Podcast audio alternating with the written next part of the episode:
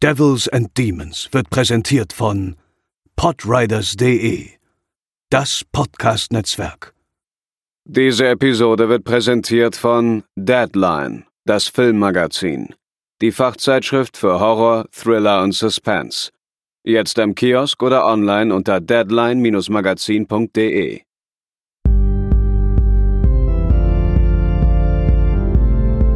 They're coming to get you, Barbara.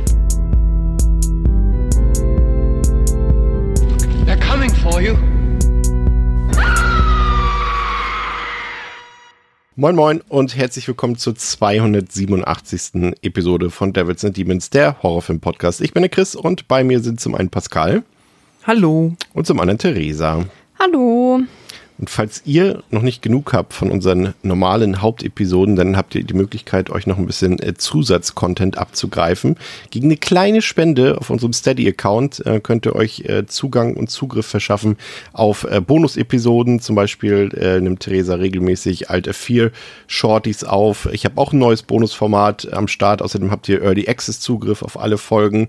Ihr habt die Möglichkeit, mit uns Watchpartys zu veranstalten und all dergleiche dergleichen Späßchen. Und ähm, wenn ihr das wollt, checkt mal den Link in unseren Shownotes aus und ähm, holt euch Bonus-Content.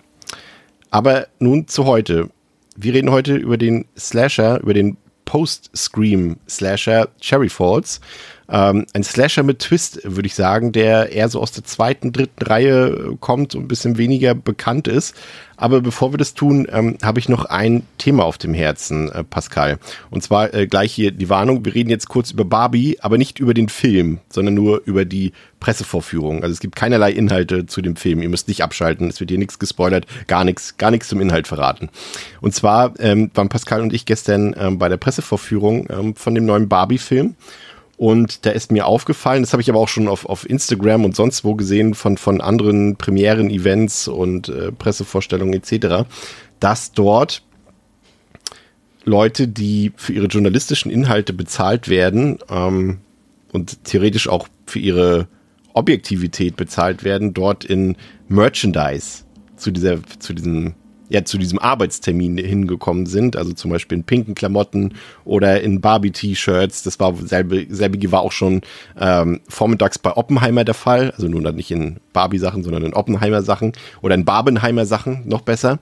Und äh, da muss ich gestehen, das ist mir doch negativ ein bisschen aufgefallen. Ich will jetzt auch gar keine äh, KollegInnen-Schelte damit betreiben, aber das äh, finde ich doch ehrlich gesagt ein bisschen kritisch aus persönlicher Sicht, wenn ich ähm, ja, journalistisch über irgendeine Sache berichte und dann dort in Fanutensilien auftrete, ähm, ich weiß nicht so recht. Also klar, wenn man jetzt so, es waren ja Begleitungen erlaubt, Pascal, ne? Sind, wir haben ja auch Begleitungen mitgebracht, wenn die jetzt irgendwie Barbie-Sachen tragen oder jetzt du jetzt zum Beispiel auch, äh, oder ich ja auch im Endeffekt, äh, wenn wir jetzt nicht gezielt auch über Barbie berichten, in unseren Formaten ist es vielleicht auch noch egal, aber bei Leuten irgendwie, die halt irgendwie für ein, für ein Verlagshaus arbeiten und da wahrscheinlich auch eine Review irgendwie für ein Spiegelzeit, was auch immer schreiben oder bei auch äh, YouTube-Formaten und so weiter, fand ich das ein bisschen grotesk, ehrlich gesagt.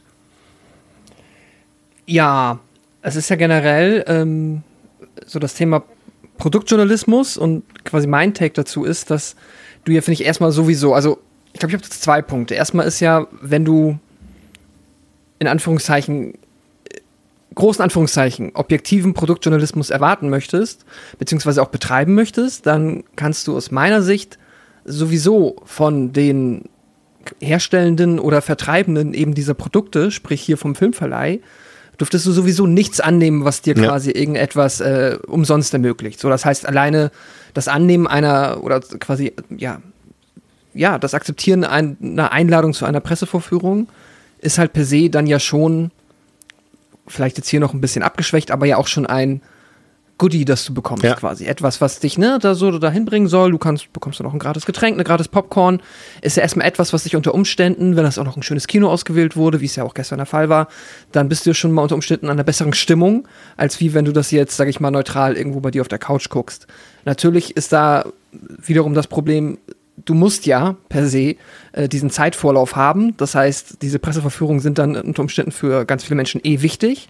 Deswegen kann ich auch verstehen. quasi Genau, ich kann auch verstehen deswegen, warum man dann, warum Journalistinnen dann sagen, okay, wir müssen ja eh vorher das gucken. Ähm, und ich meine, jetzt ist um, ne, der Preis von einem Kinoticket ist jetzt ja dann irgendwie, ist ein bisschen was anderes. Ich erinnere mich immer gern früher noch, als ich Gitarrenmagazine gekauft habe und da halt jede Rezension von der Gitarre eigentlich mindestens eine 7 von 10 war, weil du aber wusstest, dass natürlich diese Magazine auch dann davon leben, dass die halt dann Werbung schalten und das ganze Printmediums Gedöns, was das dann halt eh auch alles wieder ein bisschen ähm, ad absurdum führt. Deswegen finde ich Produktjournalismus eh immer nur so Journalismus in größten Anführungszeichen und ähm, schwierig in dem Kontext. Aber in dem in der Hinsicht, dass das eh aus meiner Sicht nicht mehr darum geht, dann wirklich objektiv Journalismus betreiben zu können, ist es ja dann die Frage, okay, diese Menschen, die jetzt da irgendwie in Merchandise hingehen, haben ja offensichtlich vorher Bock auf den Film. Wenn die jetzt sagen, aus Professionalität verzichten sie auf das Merchandise, wird es aber nichts daran ändern, dass sie Bock auf den Film haben.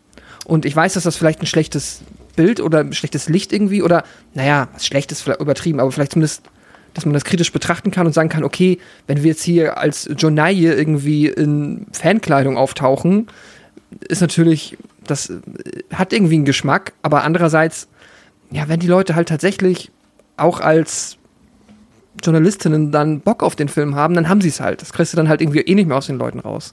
Deswegen finde ich es nicht so super schlimm, aber halt unter dem Disclaimer, dass ich eh niemandem gestehen würde, objektiven Produktjournalismus zu betreiben, außer man ist wirklich komplett strikt und sagt, man ist komplett, begibt sich in die Konsumentensicht kauft jedes Produkt und nimmt nichts an, was dir quasi zur Verfügung gestellt wird. Ja, ich finde halt so, nehmen wir mal nur als Beispiel, also ich persönlich als Konsument, wenn ich jetzt einmal, da sind zwei Leute da und die, die, berichten beide zum Beispiel auf YouTube über den Film und äh, die eine Person trägt dabei halt ein Barbie-T-Shirt und die andere Person trägt ein Sakko, dann ist, ist es irgendwie, weiß ich nicht, dann würde ich bei der Person in dem Barbie-T-Shirt ein bisschen an der Glaubwürdigkeit halt zweifeln. Ne? Also wir hatten das Thema ja auch schon vor ein paar Jahren schon mal oder auch in den letzten Monaten und so weiter, dass halt sich auch äh, manche Leute halt ja auch für Filme bezahlen lassen, die gleichzeitig eigentlich äh, im Netz als, als Filmkritiker auftreten, aber gleichzeitig auch für Filmwerbung sich bezahlen lassen und manchmal auch ihre Kritiken dementsprechend ähm, so ausfallen lassen, was ja auch schon mal äh, ziemlich schwierig ist, äh, finde ich. Und ich finde, dass, dass die Grenze zwischen Film-Influencing, was es ja auch gibt, es gibt ja auch Film-Influencer, ne? also ohne Wenn und Aber gibt es ja auch, die gar keinen, gar keinen kritischen oder journalistischen Ansatz verfolgen. Ähm, aber die, die, irgendwie ist diese Grenze zwischen Film-Influencing und Filmkritik oder Filmjournalismus, die ist mir doch bei so Sachen dann irgendwie ein bisschen ähm, abhandengekommen. Ich habe es so gern verglichen, äh, selbst mit mir, äh, mit so einem Sportreporter, irgendwie, wenn du jetzt irgendwie, du hast einen Kommentator, der jetzt irgendwie äh, Bayern München gegen Borussia Dortmund kommentiert im Fernsehen und dann schaltet die Kamera auf ihn und du siehst, dass er ein Borussia Dortmund T-Shirt trägt. So hm. weiß ich jetzt auch nicht, ob das so sinnvoll wäre. Ne? Würde auch keiner machen. Und äh, das fand ich dann halt irgendwie ein bisschen komisch, da als, als laufende Werbesäule durch die Gegend zu laufen. Also das ist schon irgendwie ja. ein bisschen, bisschen komisch, zumal ja auch gerade auch bei, ne, es war ja gestern wirklich ja Oppenheimer und Barbie am selben Tag. Es sind beides Filme von Warner und äh, das ist ja schon, die haben ja eh schon diese Cross-Promo gemacht mit den beiden Filmen, die ja, ne, da denken auch viele, oh, ist ja, haben sie ja lustig gemacht und so. Und das ist ja kein Zufall. Das war ja von vornherein so geplant, diese Cross-Promo, ne? Also die starten ja, Warner startet ja nicht durch einen Zufall zwei Filme von, zwei Blockbuster aus der eigenen Reihe in derselben Woche, am selben Tag, ne? Also, ja. und das denn noch so gepaart, die Leute quasi, ja, ich weiß es nicht. Also, Theresa, äh, wie siehst du das denn? Jetzt mal so, du warst jetzt gestern nicht dabei, aber wenn wir dir jetzt davon so berichten, also, wenn ich gestern dabei gewesen wäre, wäre ich auf jeden Fall komplett im Pink gekommen. ähm, was ich morgen tun werde. Ähm, und ich hoffe, meine ganze Squad auch. Bei vier von sieben Leuten weiß ich es. Beim Rest bin ich noch gespannt, wie die antanzen werden. Mit Gut, bezahlten Eintrittskarten? Ähm, ich hoffe es, nein. Äh, nee, wir, ähm, genau, ist ja dann aber selbst bezahlt, leider. Tickets sind teuer. Äh, dafür ist das coolste Kino. Ich glaube mit Wasserspielen vorher. Ich freue mich sehr drauf. Ähm, aber was wollte ich eigentlich sagen? Ja, ich glaube, ich hätte mir da tatsächlich nicht so viele Dank Gedanken drüber gemacht, aber wahrscheinlich auch aus dem Grund, dass ich ja, wenn auch keine Person wäre, die eben ähm, denn professionell über Barbie berichtet. Und bei mir ist es halt eben auch so, dass ich halt wirklich auch mit allen anderen Barbie-Filmen ja wirklich aufgewachsen bin. Also bei uns lief jeden Sonntagvormittag Barbie. Wir hatten die, hatten wir letztens äh, im Discord auch äh, eine Diskussion über VHS-Kassetten und wir hatten wirklich die ganzen frühen Barbie-Filme alle auf VHS und haben äh, ständig Barbie geguckt, meine Schwester und ich. Und ich habe da echt einfach richtig Bock drauf. Und ich glaube, ich hätte mir da einfach gar nicht so viele Gedanken drüber gemacht, weil es irgendwie auch einfach ein Vibe ist, den ich auf jeden Fall leben werde morgen. und freue mich da einfach drauf. Aber ja, es ist, glaube ich, nochmal was anderes, wenn man dafür dann bezahlt wird. Also ich kann es irgendwo schon verstehen. Gleichzeitig würde ich das, glaube ich, ja, irgendwie auch gar nicht so eng sehen. Gerade auch aus dem Punkt von dem, was jetzt Pascal gesagt hat, dass ich so, ja, da dann so Reviews eh eher weniger vertraue und dann halt eher bei den Leuten, wo ich weiß, so was haben die für einen Filmgeschmack, muss ja auch gar nicht unbedingt aus einer journalistischen Perspektive sein, dann darauf vertraue, was die mir irgendwie erzählen, ob das taugt oder nicht taugt, als jemand, der halt eben, ja, dafür bezahlt wird, da irgendwas drüber zu schreiben. Ja, und ob die Leute dann halt auch noch Barbie-T-Shirts tragen oder nicht, ist halt irgendwie auch scheißegal. Ja, das ist halt die Frage, das hat für mich halt komische Vibes. Ne? Nochmal meine, meine Aufstellung vom Film, die eine Person eben in dem Barbie-T-Shirt, die gibt dem Film 5 von 5 und der in dem, in dem Sakko, der daneben saß, der gibt ihm eine dreieinhalb von fünf. Und dann würde ich, also es ist vielleicht auch irgendwie, keine Ahnung, vielleicht ein bisschen konservativ gedacht, aber dann bin ich eher bei dem Typen im Anzug, der dem eine 3,5 von fünf gibt, bei der in Sachen Glaubwürdigkeit, auch wenn es vielleicht am Ende gar nicht stimmen muss. Also ich finde, es macht halt auch ein falsches Bild, weil vielleicht hat die Person ja trotzdem im Endeffekt äh, eine, eine, also wie Pascal schon gesagt hat, eine Produkt, äh, Bewertungen gehen ja eh nicht objektiv in dem Sinne, wenn du das nicht an irgendwelchen äh, wissenschaftlichen Parametern festmachst. Ähm, aber äh, die Person hat den vielleicht objektiver sogar bewertet als äh, die Person in dem Sakko. Aber allein dadurch, dass sie halt ein pinkes T-Shirt trägt, äh, was nicht zufällig getragen wird, weiß ich nicht, habe ich da echt Probleme mit der Glaubwürdigkeit. Aber vielleicht liegt es halt auch einfach daran, dass die, dass man halt in den letzten Jahren das zu oft irgendwie beobachten konnte, dass äh, manche Leute sich halt für Bewertungen kaufen lassen oder halt Filme ja. angeblich kritisch beäugen, aber gleichzeitig dann als Werbepartner für diesen Film auftreten auftreten und das ist halt ein bisschen so, ich meine, kann man ja auch ganz offen sagen, also wir haben ja auch manchmal, äh, profitieren ja auch manchmal davon, also nur als Beispiel, wir hatten ja vor ein paar Wochen die, die Folge zu The Boogeyman und äh, da haben wir natürlich auch Sachen ermöglicht bekommen, die Interviews mit den, mit den Beteiligten und eine exklusive äh, Filmvorführung, wo nur ich und, und Daniela quasi allein im Kinosaal saßen, aber da habe ich von vornherein auch direkt gesagt in meiner allerersten E-Mail, Leute, können wir alles gerne machen, aber wir machen keine Werbung für den Film. Also in dem Sinne, in dieser Filmanalyse sozusagen. Also wenn der Film kacke ist, dann sage ich in der Filmanalyse, dass der Film kacke ist so. Und damit müsst ihr einverstanden sein so. Und dann finde ich das auch okay, aber ja, mhm. weiß ich nicht. Ich glaube, wenn man da schon so ein Commitment reingesteckt hat, also ich glaube, ich kann morgen auch nicht aus Barbie rausgehen und sagen, das war ein schlechter Film, weil ich mich jetzt seit Wochen auf mein Outfit vorbereitet habe. Und das, glaube ich, zu sehr an meinem Ego kratzen würde, wenn ich jetzt mir eingestehen müsste, dass das ganz umsonst gewesen ist. Ähm, glaube ich, ja. Ja, also ich glaube, äh, das können Pascal und ich schon mal bestehen, es war nicht umsonst, wenn du dich. Ja. Jetzt retrospektiv, wenn du das nochmal hörst, äh, äh, bist du sagen, äh, nee, stimmt. Ja, ich ich würde es mir auch nicht eingestehen, selbst wenn es so wäre. Also, ähm, und da kann ich mir das vielleicht vorstellen, dass es dann halt, dass das halt vielleicht auch eher das Problem ist, wenn man da vorher halt schon so für eingestanden hat, dann nochmal zurückzurudern und zu sagen, ja, also ich dachte, das wird ganz toll, aber eigentlich war es ganz schön scheiße. Ist, glaube ich, relativ schwierig. Also zumindest eine Option, die ich für mich nur so, glaube ich, ganz, ganz schwer ertragen würde. Das ist aber auch lustig für die Leute, also nur theoretisch äh, wie gesagt, äh, ich glaube nicht, dass das der Fall ist. Äh, wie gesagt, wir haben ja den Film gesehen. Aber wenn, äh, wie es den Leuten dann ergangen wäre, wenn sie halt in dieses Mer mit dem Merchandise in den Kinosaal gehen und der Film halt wirklich richtig schlecht gewesen wäre, das wäre dann irgendwie auch lustig gewesen. Ja, schon auch einfach echt ein Gamble, dass es auch einfach ein Kracher wird. So. Also habe ich das Gefühl, dass da auch irgendwie einfach alle von ausgehen, dass man das halt so machen kann. Also tue ich ja auch so, dass es überhaupt nicht peinlich ist, weil das morgen halt so der Vibe ist und ähm, alle wissen, dass das ein super toller Film wird. Aber ja, was, wenn es dann noch nicht so der Fall ist? ist schon. Äh. Was du eben noch mal gesagt hast mit dem, äh, mit dem Sportjournalismus, ich finde, da ist mir jetzt gerade noch mal auch etwas, was vielleicht noch eher dann so zu unserem Content mhm. passt, äh, ein Beispiel eingefallen, wo es ja auch so, also angenommen, wir gehen jetzt, wie zum Beispiel letztes Jahr, äh, als, oder warte mal, vielleicht spielt auch mein Zeitgefühl gerade wieder kompletten Streich. Halloween Ends war ja. letztes Jahr? Ja. Ja, okay.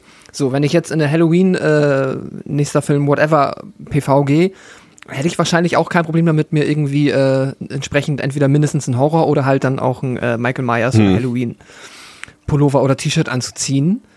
Ähm, aber wiederum ist dann, und da ich habe gerade mal überlegt, auch so auf YouTube, wenn ich mir jetzt da irgendwie auch Content Creator oder CreatorInnen halt zum Horrorfilm angucke, die nehmen das ja auch ähm, auf quasi in einem Merchandise-Zimmer in der Regel, das halt vollgepackt ist damit. So, das heißt, das ist dann eh wieder auch dieser Nischenproduktjournalismus von Fans für Fans.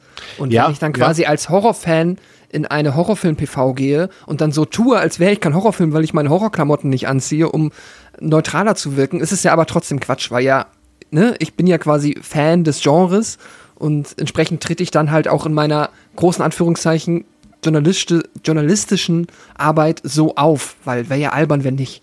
Ja, es ist, ist ein, auch ein legitimer Punkt, würde ich dir komplett recht geben, weil im Endeffekt kannst du ja auch sagen, ne, aber guck mal, diese Person, der, der traue ich sogar eher vielleicht diese, diese Objektivität zu, weil die hat ja Leidenschaft für dieses Thema und zeigt es auch nach außen und dann, ne, kann man es ja auch umdrehen, den Spieß. Vielleicht ist es ja auch das Commitment dahingehend sogar viel größer. Der, man könnte jetzt auch sagen, guck mal, diese Person hat Leidenschaft für das Thema. Wenn die jetzt was erzählt, dann kann ich dazuhören, der Typ dort in dem Sakko, der interessiert sich eigentlich gar nicht dafür und wird vielleicht auch eine 0815-Review dazu einfach nur schreiben, so, ne?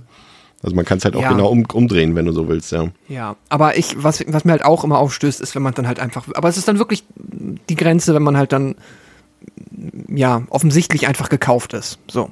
Das ist dann, und das halt dann aber nicht als Filminfluencer halt entsprechend irgendwie auch markiert oder Filminfluencerin, sondern das halt ähm, als pseudo-neutrale Review, in Anführungszeichen, irgendwie, wenn es nur eine Letterbox-Review ist, ähm, irgendwie verkauft und dann, aber man weiß, dass die Personen da entsprechend äh, geschäftlich mit den Vertreibenden irgendwie verflochten sind, dann, da ist auch dann die Grenze bei mir erreicht, wo ich sage, okay, ich habe dann von diesen Personen auch kein Interesse mehr, mir überhaupt irgendetwas anzuhören. Ist auch, auch, auch glaube ich, also um das abzuschließen, auch ein großes Thema, auch im Videospieljournalismus, glaube ich, ne, da ist die Grenze ja noch, noch, noch geringer zwischen, äh, zwischen der, äh, sag mal, Produktionsbranche oder äh, Distributionsbranche oder wie man auch immer das nennen will und dem Journalismus dahinter. Ne? Das, da reicht eine Hand, ähm, reicht sich, ähm, jetzt brauche ich wieder ein Sprichwort, eine Hand gibt sich die, Reicht, wäscht die andere. wäscht die andere, weil die natürlich voneinander abhängig sind. Ne? Und so ein bisschen ist das ja auch im Filmbereich auch so.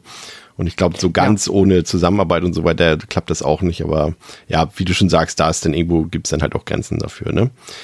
Grenzen, los, sehr Spaß. Hat uns vielleicht auch der Film Cherry Falls bereitet aus dem Jahre 2000, über den wir jetzt sprechen werden. Ich hatte es eingangs schon ähm, gesagt, Theresa, ein Slasher, der eher weniger bekannt ist, der vielleicht auch heute größtenteils nur noch deshalb bekannt ist, da die Hauptdarstellerin Brittany Murphy ja ähm, schon in jungen Jahren, ich glaube 2009, ähm, unter tragischen Umständen ums Leben gekommen ist. Äh, da ranken sich ja auch heute noch äh, diverse Mythen drum. Ähm, es wurde ja letztendlich nachher festgestellt, dass sie ähm, eine falsche Selbstmedikation quasi vorgenommen hat äh, gegen eine Grippe. Also sie dachte, sie hat eine Grippe, es war aber am Ende wohl eine Lungenentzündung und ihre äh, Medikamente haben das dann am Ende verschlimmert und dann äh, wurde sie von ihrer Mutter dann am 20. Dezember 2009 dann tot in ihrer Wohnung aufgefunden. Ähm, das war ja so die, der tragische Hintergrund des Ganzen und ich äh, weiß auch gar nicht, ob man heute noch über Cherry Falls reden würde, wenn es äh, diese Thematik dahinter nicht äh, geben würde. Was meinst du?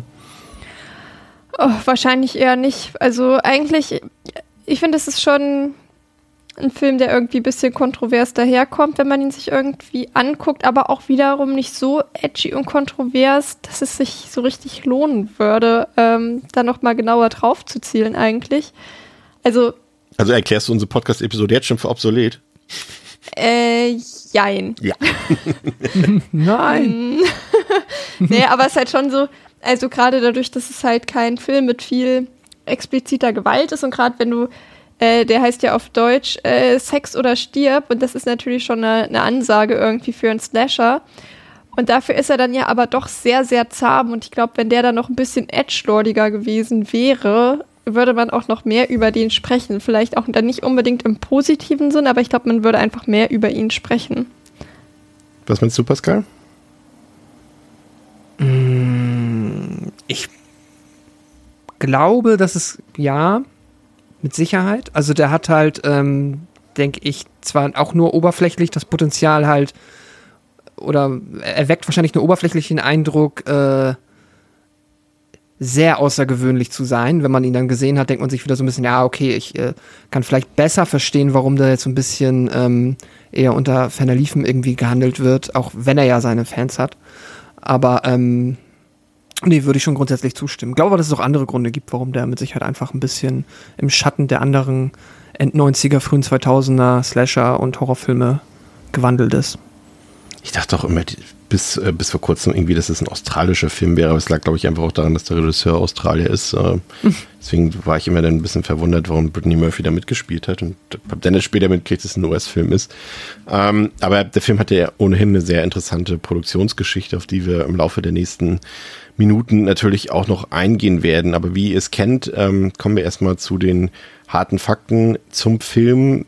Also wie gesagt, Cherry Falls, Theresa hat schon gesagt, Sex oder stirb, die deutsche Tagline zum Film, der im Jahr 2000 rausgekommen ist, hat auf Letterboxd eine Durchschnittswertung von 2,9 von 5, auf der IMDb eine 5,2 von 10, hat knapp 14 Millionen Dollar gekostet, hat kein Box-Office-Ergebnis abgeliefert, da der Film ähm, dank diverser Schnittauflagen, äh, über die wir später noch sprechen werden, in den USA nicht ins Kino gekommen ist und stattdessen eine TV-Premiere bekommen hat und dadurch ähm, bis zu diesem Zeitpunkt der teuerste TV-Film aller Zeiten war, was ja immerhin, ja, ist ja auch eine Auszeichnung.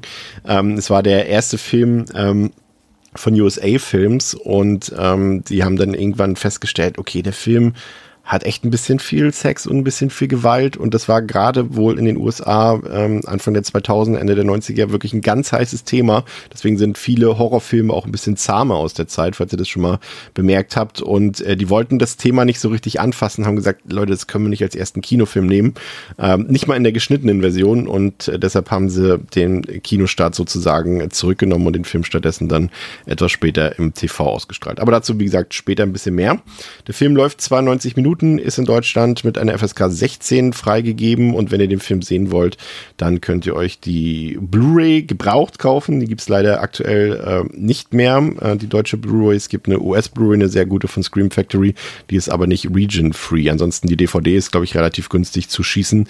Digital könnt ihr den Film aktuell jedoch nicht in Deutschland streamen. Eine Content-Note geht raus. Sexuelle Gewalt kommt in dem Film vor und wird auch thematisiert, also auch Vergewaltigung. Ähm, und in Sachen Gewalt würde ich Theresa allerdings, du hast es schon angedeutet, da gibt es nicht grafisch nicht so viel, würde ich denen ehrlich gesagt von dem, was man tatsächlich zu sehen bekommt, sogar nur eine 1,5 von 5 geben. Also das ist selbst für 90er, Anfang 2000er Slasher doch von dem, was durch die Schnittbehörden übrig gelassen wurde, eigentlich kaum eine Rede wert. Ne? Ja, genau. Also er behandelt eben schon diese schweren Themen, aber es ist nicht so, als würde man da explizit viel gezeigt bekommen. Es ist eher angedeutet und eben an, an Gekröse, sag ich mal, gibt es da halt auch einfach nicht viel, viel Offscreen und ja, ist eigentlich wirklich dann nicht der Rede wert. Würdest du zustimmen, Pascal? Ja, absolut. Gerade so im, im Kontext oder im Vergleich der offensichtlichen Vorbilder auch aus der Zeit ist das äh, sehr, sehr handzahm am Ende geworden durch die Schnitte. Wunderbar. Theresa, kurz vielleicht schon mal zum Inhalt. Was sagt uns denn die Verpackungsbeilage der Blu-ray zum Inhalt des Films? Kann Sex dein Leben retten? Als in der Kleinstadt Cherry Falls ein Liebespärchen beim Liebesspiel brutal ermordet wird, stellt sich für alle örtlichen Teenager um die Sheriff-Tochter Jodie genau diese Frage. Denn eine mysteriöse dunkelhaarige Killerin hat es in der ganzen Stadt auf jungfräuliche Opfer abgesehen. Und sie denkt gar nicht daran, ihre Jagd abzubrechen. Als immer mehr Teenager beschließen, sich mit Sex zu schützen, droht die Situation zu eskalieren. Doch was treibt die Killerin eigentlich an? Kann Jodie ein bislang verborgenes Geheimnis von Cherry Falls ans Licht bringen? Ja, vielen Dank. Auch wieder eine Sie ist prinzipiell gar nicht so verkehrt, aber im Detail dann doch wieder ein bisschen merkwürdig, ähm, die Inhaltsangabe. Ich finde es find lustig, aber ich lese mir die halt nie durch, immer nur im Zusammenhang mit, äh, äh, mit unserem Podcast-Aufnahmen und mir ist halt hm. dadurch nie aufgefallen, wie weird manchmal diese Inhaltsangaben sind irgendwie. Ich frage mich auch, wie verbreitet es noch ist, äh, Pascal, dass Leute irgendwie tatsächlich irgendwo, es kann ja auch digital sein, muss ja nicht mal irgendwie im, im Saturn oder Mediamarkt sein und, und äh, sich das angucken und quasi eine Inhaltsangabe lesen und sagen, ja, das wäre jetzt was für mich, den leih ich mir aus oder den kaufe ich mir oder sowas, ohne irgendwo anders sich über den Film informiert zu haben. Irgendwie, das äh, frage ich mich, ob es das noch gibt. Ah, ich weiß nicht, also jetzt, äh, ich überlege gerade mal so, auf den Streaming-Services hast du ja auch manchmal dann dieses Snippet, was dann da nochmal steht. Wenn du irgendwie durch die Filme äh, skippst, bevor du dich entschieden hast, und auf Letterboxd äh, haben wir ja auch immer sowas. Aber würdest du eher jetzt diesen Text lesen und danach entscheiden oder würdest du den Trailer angucken? Uh, ich glaube, mh, hm, Mal so, mal so tatsächlich. Ähm, wenn der Text mich jetzt irgendwie schon überzeugt, weil ich einfach sehe, das ist äh, etwas, was so in mein, meine Comfortzone landet. Jetzt bei dem Text wäre ich mit Sicherheit am Start, klar. Klingt nach einem Slasher, habe ich Bock drauf. So. Also nicht ganz genau wegen der ähm, wegen dem äh, expliziten, was dort erwähnt wird, aber einfach, weil ich dann lese, okay, das ist ein Film, der so äh, in meine Range fällt. Ähm, und wenn ich mir unsicher wäre, als zweites würde ich dann wahrscheinlich einen Trailer gucken, wenn ich noch nicht überzeugt bin. Ähm, Regie geführt hat Jeffrey Wright, ähm, den kennt man vielleicht, er hat in den 90er Jahren ein viel beachtetes ähm, Debüt abgelegt mit dem Film Romper Stomper, das war auch einer der ersten äh, größeren Filme von Russell Crowe, ähm, damit wurde er bekannt. Im Cast haben wir auch ein paar alte Bekannte. Ähm, Jay Moore, den kennt man vielleicht aus ein paar anderen 90er-Jahre-Filmen. Michael Bean natürlich ähm, kennen wir als Hauptdarsteller aus Aliens oder aus Terminator. Gabriel Mann kennt man. Natalie Ramsey hatten wir hier äh, noch jetzt, glaube ich, einzig positives Merkmal aus Children of the Corn 6 herausgestellt. Ähm, DJ Qualls spielt noch mit, den kennt man aus Road Trip natürlich und ähm, die angesprochene Brittany Murphy, verstorbene, ähm, hatte ja auch ein paar Hits, sag ich mal, mit Eight Mile zum Beispiel, mit Girl Interrupted und ähm, Sin City natürlich auch und ist dann ähm, leider verstorben. Ich hatte das gar nicht mitbekommen, Pascal. Ich weiß nicht, ob du davon schon mal gehört hattest, dass ihr äh, verwitweter Mann äh, tatsächlich ein halbes Jahr später im selben Haus gestorben ist und auch da oh. war die Todesursache irgendwie was, äh, wurde später Herzversagen äh, diagnostiziert und wieder hatte Brittany Murphys Mutter ähm, den neblosen Körper gefunden. Und da gab es dann auch so ein paar Mythen und so, dass irgendjemand gemeint hat, ja, und die Mutter wollte eigentlich nur alleine ans Erbe heran von, von Brittany und äh, hat das irgendwie inszeniert und sowas alles. Die sind mal ganz weirde Geschichten drüber irgendwie. Da wurde dann auch später nochmal äh, die Intoxication äh, überprüft äh, von den beiden Leichen. Im Nachhinein wurde auch nichts festgestellt, irgendwie, dass da irgendwie ähm, was mit Gift verabreicht wurde, aber ist auch schon irgendwie merkwürdig, ne? Ja. Ja, es, es, es wusste ich jetzt auch nicht. Ähm, es ja, klingt nach einer äh, ja, weiß ich nicht, einer vermeintlichen True Crime Geschichte, wer weiß. Äh, ja. Abgefahren. Auf jeden Fall tragisch, weil ich glaube, äh, Brittany Murphy galt ja äh, nicht zu Unrecht als eine der vielversprechendsten Darstellerinnen in Hollywood zur damaligen Zeit und ähm, hätte sicherlich wahrscheinlich, ich würde sagen, ziemlich sicher noch eine große Karriere hingelegt, aber ja, zu der ist es dann nicht gekommen. Gehen wir den Film hinein, Pascal. Erzähl uns doch mal was über die erste Filmhälfte. Sehr gerne. In den Wäldern von Cherry Falls, Virginia, knutschen die Teenager Rod und Stacy wild rum im Auto, als plötzlich eine dunkelhaarige Frau auftaucht und beide ermordet. In der Stadt ist derweil die Teenagerin Jodie, Tochter des örtlichen Sheriffs, mit ihrem Freund Kenny unterwegs. Kenny würde gerne mit Jodie schlafen. Diese ist aber noch nicht bereit dafür, weshalb sich Kenny nun nach anderen Gelegenheiten umsehen will. Als Jodie nach Hause kommt, ist ihr Vater Brand verärgert darüber, dass sie noch zu so später Stunde unterwegs ist. Brand und seine Polizeikollegen beginnen am nächsten Tag, die Morde zu untersuchen. Sie stellen fest, dass der Mörder in beide Opfer das Wort Jungfrau geritzt hat. Kurze Unterbrechung an der Stelle, äh, nicht, also für unsere Zuhörerinnen. Das ist ein bisschen, auf Englisch würde es immer die ganze Zeit Killer heißen. Und wenn wir es jetzt auf, auf Deutsch übertragen, äh, dann aus dem Kontext des Films ergibt sich nachher so ein bisschen, warum es manchmal Mörderin und manchmal Mörder heißt, nur als Erklärung. Darüber okay. sprechen wir später noch. Alles klar. In der Schule trifft Brand auf den Englischlehrer Mr. Lonel, Mr. Leonard Marls, Marliston, der ihn drängt, den Schülern und der Stadt mehr Details über den Mord zu verraten, um so an möglicher Hinweise zu kommen. Annette, ebenfalls noch Jungfrau, wird am Abend, als sie allein zu Hause ist, auf die gleiche Weise wie die beiden anderen Teenager getötet. Aus Sorge um die Sicherheit in der Stadt hält Brand eine Versammlung in der Highschool ab, um die Eltern über die Art der Verbrechen zu informieren. Die Schüler sind nicht eingeladen, aber Jody und ihr Kumpel Timmy werden Zeugen des Treffens. Timmy bittet darum, sich Jodys Handy zu leihen und geht ins Treppenhaus, um zu telefonieren. Jody geht kurze Zeit später die Treppe hinunter, um ihn zu suchen und findet seine Leiche in einem Spind. Sie wird von dem Mörder oder der Mörderin konfrontiert und angegriffen, aber es gelingt ihr zu entkommen. Auf dem Polizeirevier wird mittels Jodys Beschreibung ein Phantombild angefertigt. Sheriff Brand vertraut seinem alten Freund Tom Sisler, dem jetzigen Highschool-Direktor, dass der an, dass der oder die Verdächtige wie Laura Lee Sherman aussieht. Die beiden sind sichtlich nervös. Jody belauscht das Gespräch. Zurück in der Schule versöhnen sich Jody und Kenny.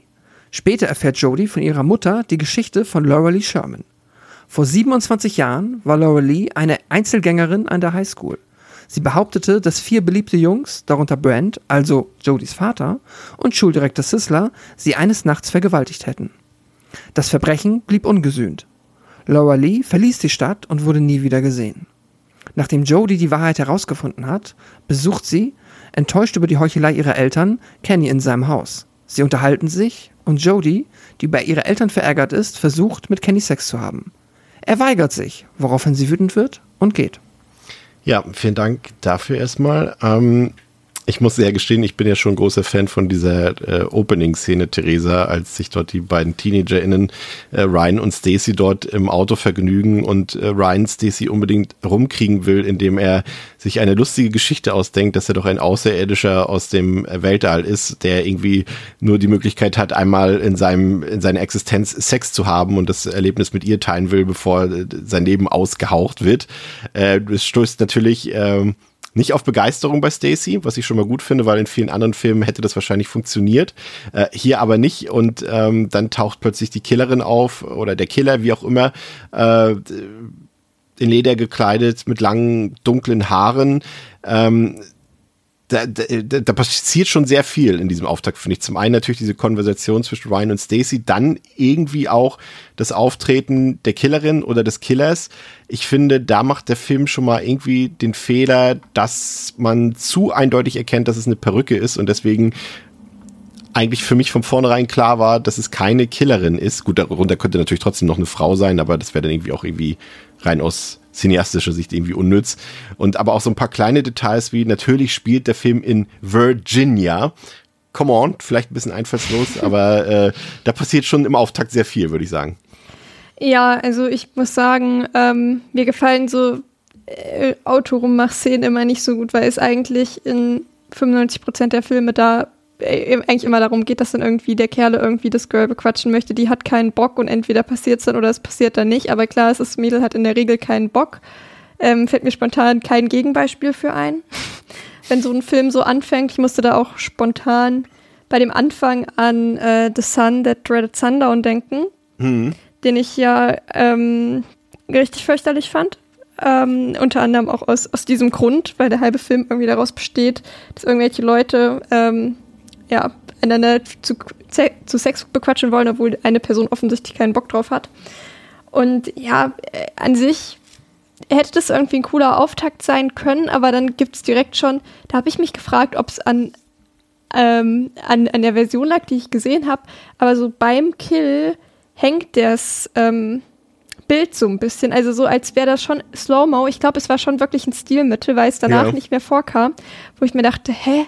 Was ist das denn jetzt für ein komischer Effekt gewesen? Was soll denn das jetzt? Ja, das ist wieder so die typische halt 90er, 2000er. Anfang 2000er äh, Low Frame Rate, die da mal kurz benutzt ja, wurde. Genau, die, man, die so irgendwie im, im Hongkong und, und chinesischen Kino irgendwie immer cool aussieht und ganz cool wirkt, irgendwie ein Tiger and Dragon oder irgendwie solchen Film.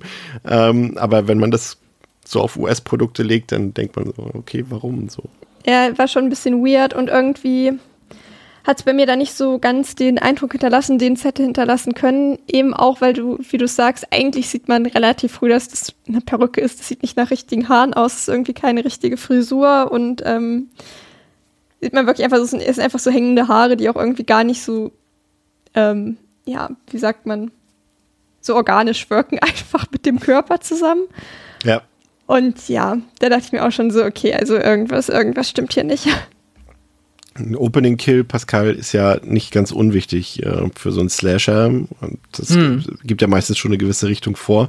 Wie hat dir der Anfang zugesagt und wie hat der, dir der Look der Killerin, wie auch immer, wir später auf, äh? Mm, mir hat der Opening Kill per se eigentlich ziemlich gut gefallen. Ähm, ich kann komplett nachvollziehen, warum man damit immer auch sein, äh, dann Bauchschmerzen hat mit diesem Trope generell. Das ist ne, dieses amerikanische Teenager-Trope, dass irgendwo man dann irgendwie auf dem äh, Rummachhügel mit dem Auto sitzt und äh, dann äh, da rumknutscht. Ähm, ich finde das immer halt, ich kann eigentlich, ich, ich finde das per se charmant, aber jetzt nicht in dem Kontext, dass ich charmant finde, wenn da irgendjemand äh, zu genötigt wird, Sachen zu machen, die man nicht mag. Ähm, aber so grundsätzlich dieses, keine Ahnung, auch diese Autokino-Romantik und so, die man aus den USA in dem Kontext kennt, finde ich eigentlich immer mag ich ganz gern. Gehört für mich so ein bisschen mit in dieses äh, Slasher, ja, Suburban Slasher-Genre mit rein. Ich finde jetzt auch nicht tatsächlich, dass der hier in, in der Opening-Szene so eine, da eine Grenze in diesem Bereich überschreitet. Also ich glaube, äh, äh, er versucht ja nicht äh, großartig da noch äh, mehr zu starten, glaube ich. Und seine Enttäuschung kann ja trotzdem vorhanden sein. Und die ist vielleicht auch ganz natürlich, dass er da sein, sein Vorhaben nicht umsetzen kann. Aber er macht da ja dann auch nichts weiter, wenn ich das richtig in Erinnerung habe. Deswegen finde ich, bin ich da auch noch eher bei dir, Pascal, dass das jetzt noch im Rahmen eines, eines Slashes oder eines Teenie-Films noch, äh, glaube ich, nicht deplatziert ist. Ich denke, ja, ja. Ich muss mich jetzt auch gerade dran zurückerinnern, wie, aber so grundsätzlich mag ich diese, dieses Setting. Ähm, Ähm, Theresa. Ja, genau, also würde ich prinzipiell irgendwie auch schon mitgehen, da passiert jetzt irgendwie nichts Schlimmes, aber irgendwie, wenn ich schon dieses Bild sehe, Teenage Boy und Teenage Girl sitzen zusammen im Auto, da denke ich direkt, ja, okay, say no more, ich Kann weiß, ich was jetzt verstehen. passiert.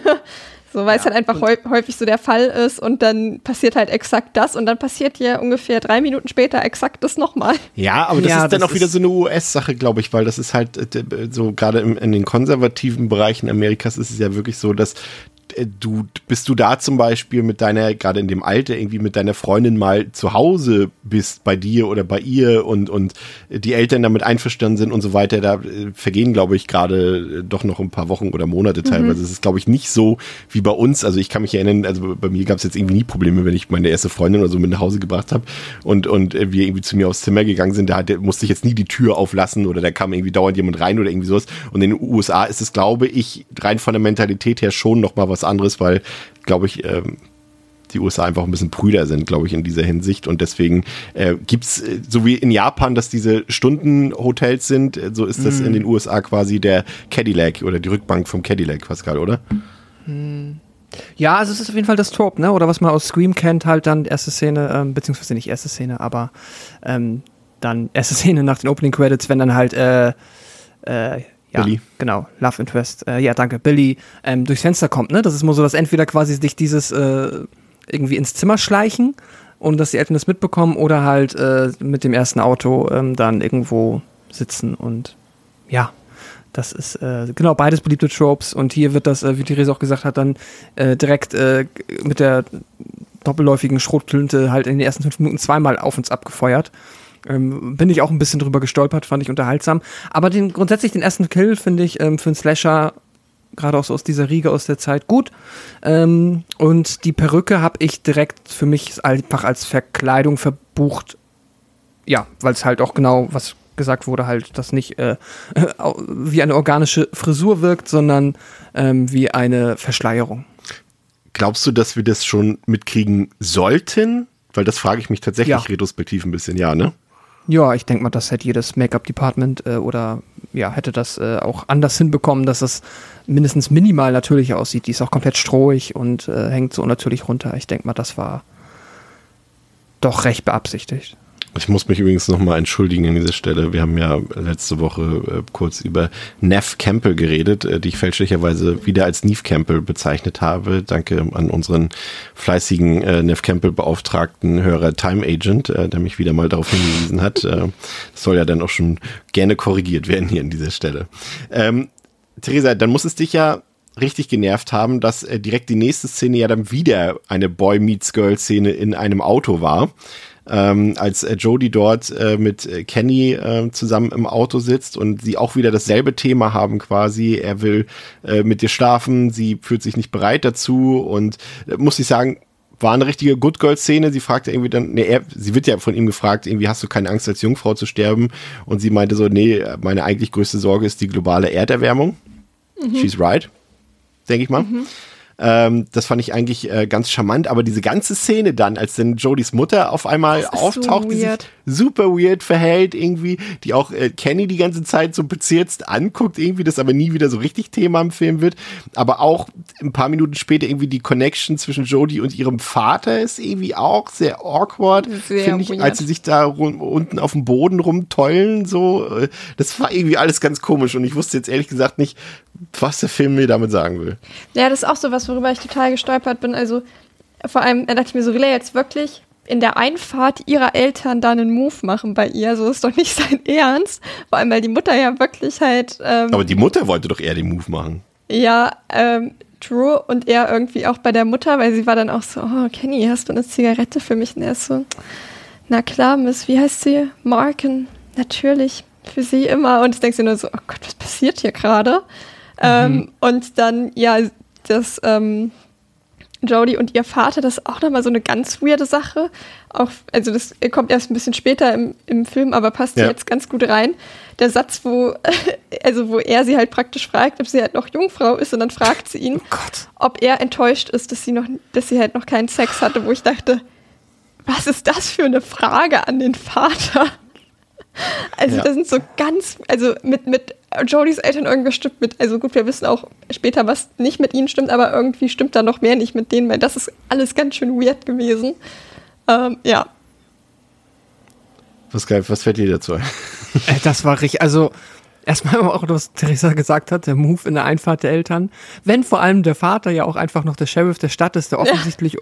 Ich weiß ja nicht, ist overprotective irgendwie ein Stretch? Ich meine, da geht ein Mörder rum oder eine Mörderin. Gibt wahrscheinlich mhm. Sinn. Ja. Ähm, aber naja, sagen wir mal, wir wissen ja, in welchem.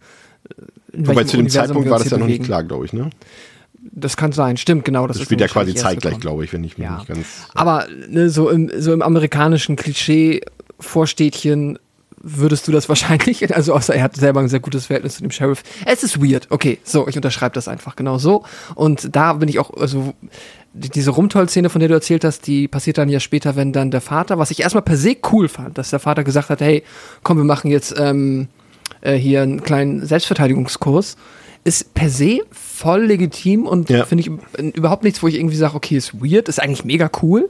Ähm, aber wie der Film das dann quasi ähm, schießt oder wie das halt eingefangen wird, ist super schräg, weil es gibt diese eine Szene, wenn sie dann beide hinfallen und ja. die Gesichter ganz nah beieinander sind ja. und die wird in in 99 von 100 Filmen ist das die Szene zwischen zwei Love Interests, die ja. sich gerade ganz nah sind beim Rumalbern und dann entweder sich küssen oder halt verschämt weggehen. Aber hier ist das halt Mutter und Vater und dieser eine Shot, der ist so Tochter. Mutter und Vater. Achso, ja. Mutter und Vater, Vater ist, ja. legit. Das, okay. das, das fände ich besser. Nee, genau, Tochter und Vater. Das ist so falsch. Ich war so, äh, geh weg. So, also, oder, keine Ahnung, nee, geh weg. Also das fand ich äh, richtig weird. Und genau das auch, was du gesagt hast, Theresa. Also auch dann dieser, dieser, aber das ist da, da, das ist ja dann das, direkt das komplette Fass der Prämisse, nenne ich es mal, ähm, wie die, ja, wie alle Menschen in diesem Film mit dem Motiv der Täterin oder des Täters umgehen. Ja. Äh, das ist ja einfach auch mal, einfach mal, ich nenne es erstmal spannend. Definitiv. Wie fandst du, ähm, dass wir hier wieder eine, ich sag mal wieder, das, wir haben ja schon mal in jetzt, oh Gott, jetzt muss ich überlegen. Also unsere ZuhörerInnen wissen jetzt nicht, warum ich gerade stolper. Haben wir da in der Vergangenheit oder in der Zukunft drüber geredet? Horrorfilm-Settings? Nee, ich glaube, darüber haben wir hier geredet, letzte Woche auch, ne? Genau, ja. ja. Gut. Und ähm, dass wir hier wieder dieses äh, klassische, so leichtes Suburban Kleinstadt-Feeling haben. Ja. Wie fandst du das umgesetzt in dem Film? Hat dir das ja, Freude bereitet oder dachtest du, boah, war jetzt nicht so auf Scream-Niveau, sag ich mal? Ich meine, gut, klar, es auf Scream-Niveau weiß, wie es meint, ist der Film eh nicht, ja. aber genau, äh, es war nicht auf Scream-Niveau, aber trotzdem hat es mich ähm, per se gefreut, weil wenn man dem Film etwas ansieht, dann, dass er natürlich auch noch maximal von einem Film wie Scream oder halt Scream inspiriert ist. Ähm, ich mag das Setting und auch, wie, mit, wie sehr sie es dann doch auch an den richtigen Stellen, finde ich, mit Leben gefüllt haben, hat mir sehr, sehr gut gefallen. Wir haben ähm, wieder das Thema, so ist der Film, fühlt er sich lebendig an, sind da genug Menschen, die das irgendwie sich authentisch anfühlen lassen und da ist halt gerade viel passiert in der Schule, finde ich cool. Nochmal im Vergleich zu Scream zum Beispiel, nachdem die ersten Morde passieren, haben wir wirklich so ein paar Szenen, die sich eins zu eins so anfühlen wie die ähm, äh, Szenen in Scream, wenn dann halt äh, die Kinder alle lernen, dass halt ein Mord passiert ist und ja. jetzt die im Unterricht sitzen. Das ist wirklich fast schon eine ähm, 1 zu 1 Kopie. Nur muss ich sagen, was ich hier cool finde, was Scream nicht macht, ähm, ist dann zum Beispiel, dass sie noch, noch ein bisschen mehr vom Unterricht zeigen und dann auch so ein bisschen noch mehr, ähm, wie die SchülerInnen dann damit umgehen. Ähm, das finde ich ziemlich cool tatsächlich. So, das hat mir gerade so was den Schulpart angeht, der ja auch sehr zentral ist in dem Film. Ähm, das fand ich irgendwie eigentlich top notch und sonst so das drumherum ähm, auch gut. Natürlich jetzt inszenatorisch vielleicht nicht äh, oder nicht nur vielleicht definitiv nicht so auf dem Level eingefangen wie äh, Scream, aber per se richtig cool. Theresa, nun hat der Killer oder die Killerin ja offenbar auf Jungfrauen abgesehen. Das ist ja zumindest mal ein nettes Spielchen mit den gängigen Tropes, würde ich sagen. Also eine simple, aber aus meiner Sicht eigentlich gelungene Prämisse, weil wir haben ja oft das Thema gehabt, ne, das hat ja auch alles so seine, seine Ursprünge, ne, Sex tötet, war ja immer so ein bisschen das, das Thema, gerade so, wenn wir uns die ganzen großen Slasher-Reihen angucken, ne, von Freitag der 13. über Nightmare on Elm Street, Halloween, was auch immer, wer Sex hat, stirbt im Film. Das ist ja auch so ein klassisches Right-Wing-Thema irgendwie im Horrorfilm und natürlich auch in andere Themen werden dadurch verarbeitet, HIV, ne, Sex Kills, so. Ähm, und hier wird der Spieß mal umgedreht. Hier scheint es so zu sein, als könnte man sich schützen dadurch, indem man Sex hat, ähm, und, oder wenn man Sex hatte, fällt man nicht ins Beuteschema der Killerin oder des Killers. Wie fandst du die Idee? Ja, eigentlich, die Grundidee fand ich irgendwie cool, aber ich finde, sie wurde ja fast zu ernst umgesetzt, weil irgendwie ist sie, wenn man sie so liest, schon ein bisschen goofy auch.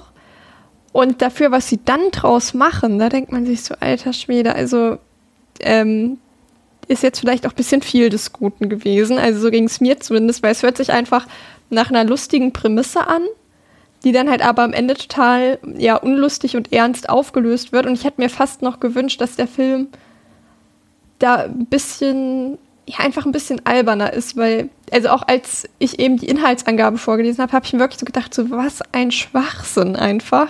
Das kann man nicht, das kann man doch nicht als ernstzunehmenden Film eigentlich inszenieren, aber das tun sie ja nicht die ganze Zeit, aber ich würde sagen, die meiste Zeit schon und dann halt eben vor allem in Kombination ähm, mit diesem ganzen äh, ja, Vergewaltigungsthema, was ja noch ähm, reingeschmissen wird und alles ist dann doch ein bisschen, wo ich mir dachte, ja, ob das jetzt so gut zu der Prämisse dann wieder passt, ich, ich weiß es nicht. Ja, das ist vielleicht ein Thema, denn ich wollte eigentlich erst später drüber reden, aber jetzt hast du es quasi schon angesprochen, dann ähm, reden wir vielleicht mal drüber. Ähm, wenn man sich so ein bisschen mit dem Film beschäftigt, dann äh, liest man schnell raus, dass das ursprüngliche Drehbuch äh, schon sehr satirisch war und auch vorhatte, dass äh, die Tonalität des Films eher humorvoll, ein bisschen überzeichnet sein dürfte. Aber der Regisseur Jeffrey Wright hat sich eben dann dagegen entschieden und hat den Film halt deutlich ernster und seriöser inszeniert und umgesetzt, als es eigentlich die Absicht war. Und Pascal, ich habe schon das Gefühl gehabt, dass das ein Punkt ist an dem Film, der so ein bisschen den Film runterzieht dass er sich nicht für eine Tonalität entscheiden kann, dass er nicht weiß, ob das jetzt ein ernster Slasher sein soll oder ob es eine, eine Satire sein will. Also klar, das schafft natürlich nicht jeder Film, das so wie Scream zu schaffen, dass du wirklich diesen perfekten Spagat hast, dass der Film spannend und von mir aus gruselig ist, aber gleichzeitig an vielen Stellen auch noch witzig. Ähm, das erwarte ich auch gar nicht, aber ich finde, hier ist die Tonalität doch ein bisschen schief gegangen, genau aufgrund äh, dieses Themas irgendwie. Mm, ja, eben halt auch da bin ich bei Theresa, ähm, was äh, die Prämisse angeht. Die hätte für mich, glaube ich, auch besser funktioniert, wenn das halt, wie du gesagt, äh, mehr in der Grundidee dann auch geendet wäre, dass wir hier wirklich eine Art Satire bekommen. Jetzt kein Spoof oder so, aber schon etwas, was versucht, das so ein bisschen noch humorvoller und aber auch einfach ein bisschen ein bisschen mehr auf einer Metaebene umzudrehen und da aber auch den Fokus drauf zu legen. So, es ist jetzt mehr so ein bisschen unterschwellig ähm, quasi, bekommt man halt mit, dass es natürlich jetzt halt quasi ein, umgedrehter Slasher ist, so, oder zumindest was das Motiv der mordenden Person angeht. Und das ist halt auch mein Problem leider, weil halt eben genau dieses Motiv ähm, dann in einem ernsten Film mit einer ernsten Tonalität äh, halt an Glaubwürdigkeit äh, maximal verliert, weil dadurch, dass der Film uns ja auch irgendwie zu keinem Zeitpunkt suggeriert, dass wir es hier unter Umständen mit einer übernatürlichen, ähm, ja, mordenden Entität zu tun haben könnten, stellt sich ja die simpelste Frage der Welt. Das ist ja quasi äh, die Sache, ob man jetzt eine Jungfrau oder keine ist, ist ja eine, eine, äh, ein, ein privates äh, eine private Information, die man im Zweifel äh, erst einmal äh, nicht wiedererzählt, die man, die aber auch nicht von der Nase ablesen kann. Sprich, wie ja. soll dann überhaupt die Person das je herausfinden? Und wenn ich jetzt irgendwie ähm, dann am Mittagstisch irgendwie in der Schule einmal rumerzählt, dass ich äh, am Wochenende fünfmal Sex gehabt habe, ja, dann bin ich jetzt wohl sicher oder nicht wie. Also das ist halt schräg so und das ergibt halt äh, leider einfach ehrlicherweise keinen Sinn und auch wie der Film damit umgeht, ergibt keinen Sinn und das ist halt störender in so einem sich sehr ernst nehmendem Film am Ende des Tages. Was ich noch gelesen hatte, war, dass der Ken Selden, der Autor, Autor, des Drehbuchs. Genau, das, also wenn es denn so stimmt, ähm, äh, wirklich halt, äh, wir kommen ja später dann noch zu der, äh, wieder große Anführungszeichen, Orgie der äh, Teenager, die dann geplant wird. Und die Idee war wohl, quasi, das war die Idee, so ein Film mit einer Teenager-Orgie. Und in was für ein Korsett können wir diese Idee packen, Ja. dass uns irgendein Studio dafür Geld gibt? Ah ja, ein Slasher. Das kriegen wir bestimmt hin. Also das ist mega schräg. Ich weiß auch nicht, was in dem Kopf vorgegangen ist. Ich glaube, der hat uns auch nichts mehr geschrieben. Aber ähm, ja, so wenn man, wenn man aus dieser Richtung kommt, dann ist vielleicht so ein satirischer Slasher, der halt sich wirklich darauf stützt, dieses Konzept umzudrehen, wahrscheinlich eine der besten Möglichkeiten, das zu machen. Und ähm, ja, wie, wie gesagt, jetzt dadurch, dass es dann aber dann in der Produktion wieder den Ton verschoben hat, ähm, komme ich halt mit dieser Grundprämisse auch schwieriger zurecht im Film. Ja, und, ja, das ist natürlich äh, das Ding und äh, das ist halt auch generell, glaube ich, einfach das Problem, alles, was so im Hintergrund passiert ist, ne? diese Uneinigkeit zwischen Regie und Drehbuch. Ähm, wie setzen wir das um, in welchem Film? Und das haben wir zum einen natürlich, nicht, also der Film, nicht, also das, das Hauptthema des Films ist ja quasi die Verknüpfung von, von Slasher und Sex sozusagen.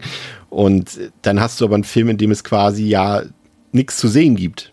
Also weder in der einen Richtung noch in die andere Richtung. Und das ist halt eben das Problem, wenn du äh, dann noch irgendwie Schwierigkeiten mit der Zensurbehörde bekommst. Wir haben hier gerade irgendwie nur das Beispiel, der, der nächste Kill, der kommt an Annette. Ähm, da sieht man ja gar nichts von, ne? Also der wurde meines Erachtens, so wie ich es rausgelesen habe, wurde der komplett gedreht, ist auch ein sehr blutiger Kill. Der ist aber komplett entfernt worden aus dem Film. Und auch ähm, ihre entstellte Leiche sieht man nur in so in so Flash-Schnipsel, ne? So, so, so, so ein, wisst ihr ja, so ein Aufblitzen, wo dann mal ganz kurz Ja. ein so ein Standbild zu sehen ist von der Leiche und sowas.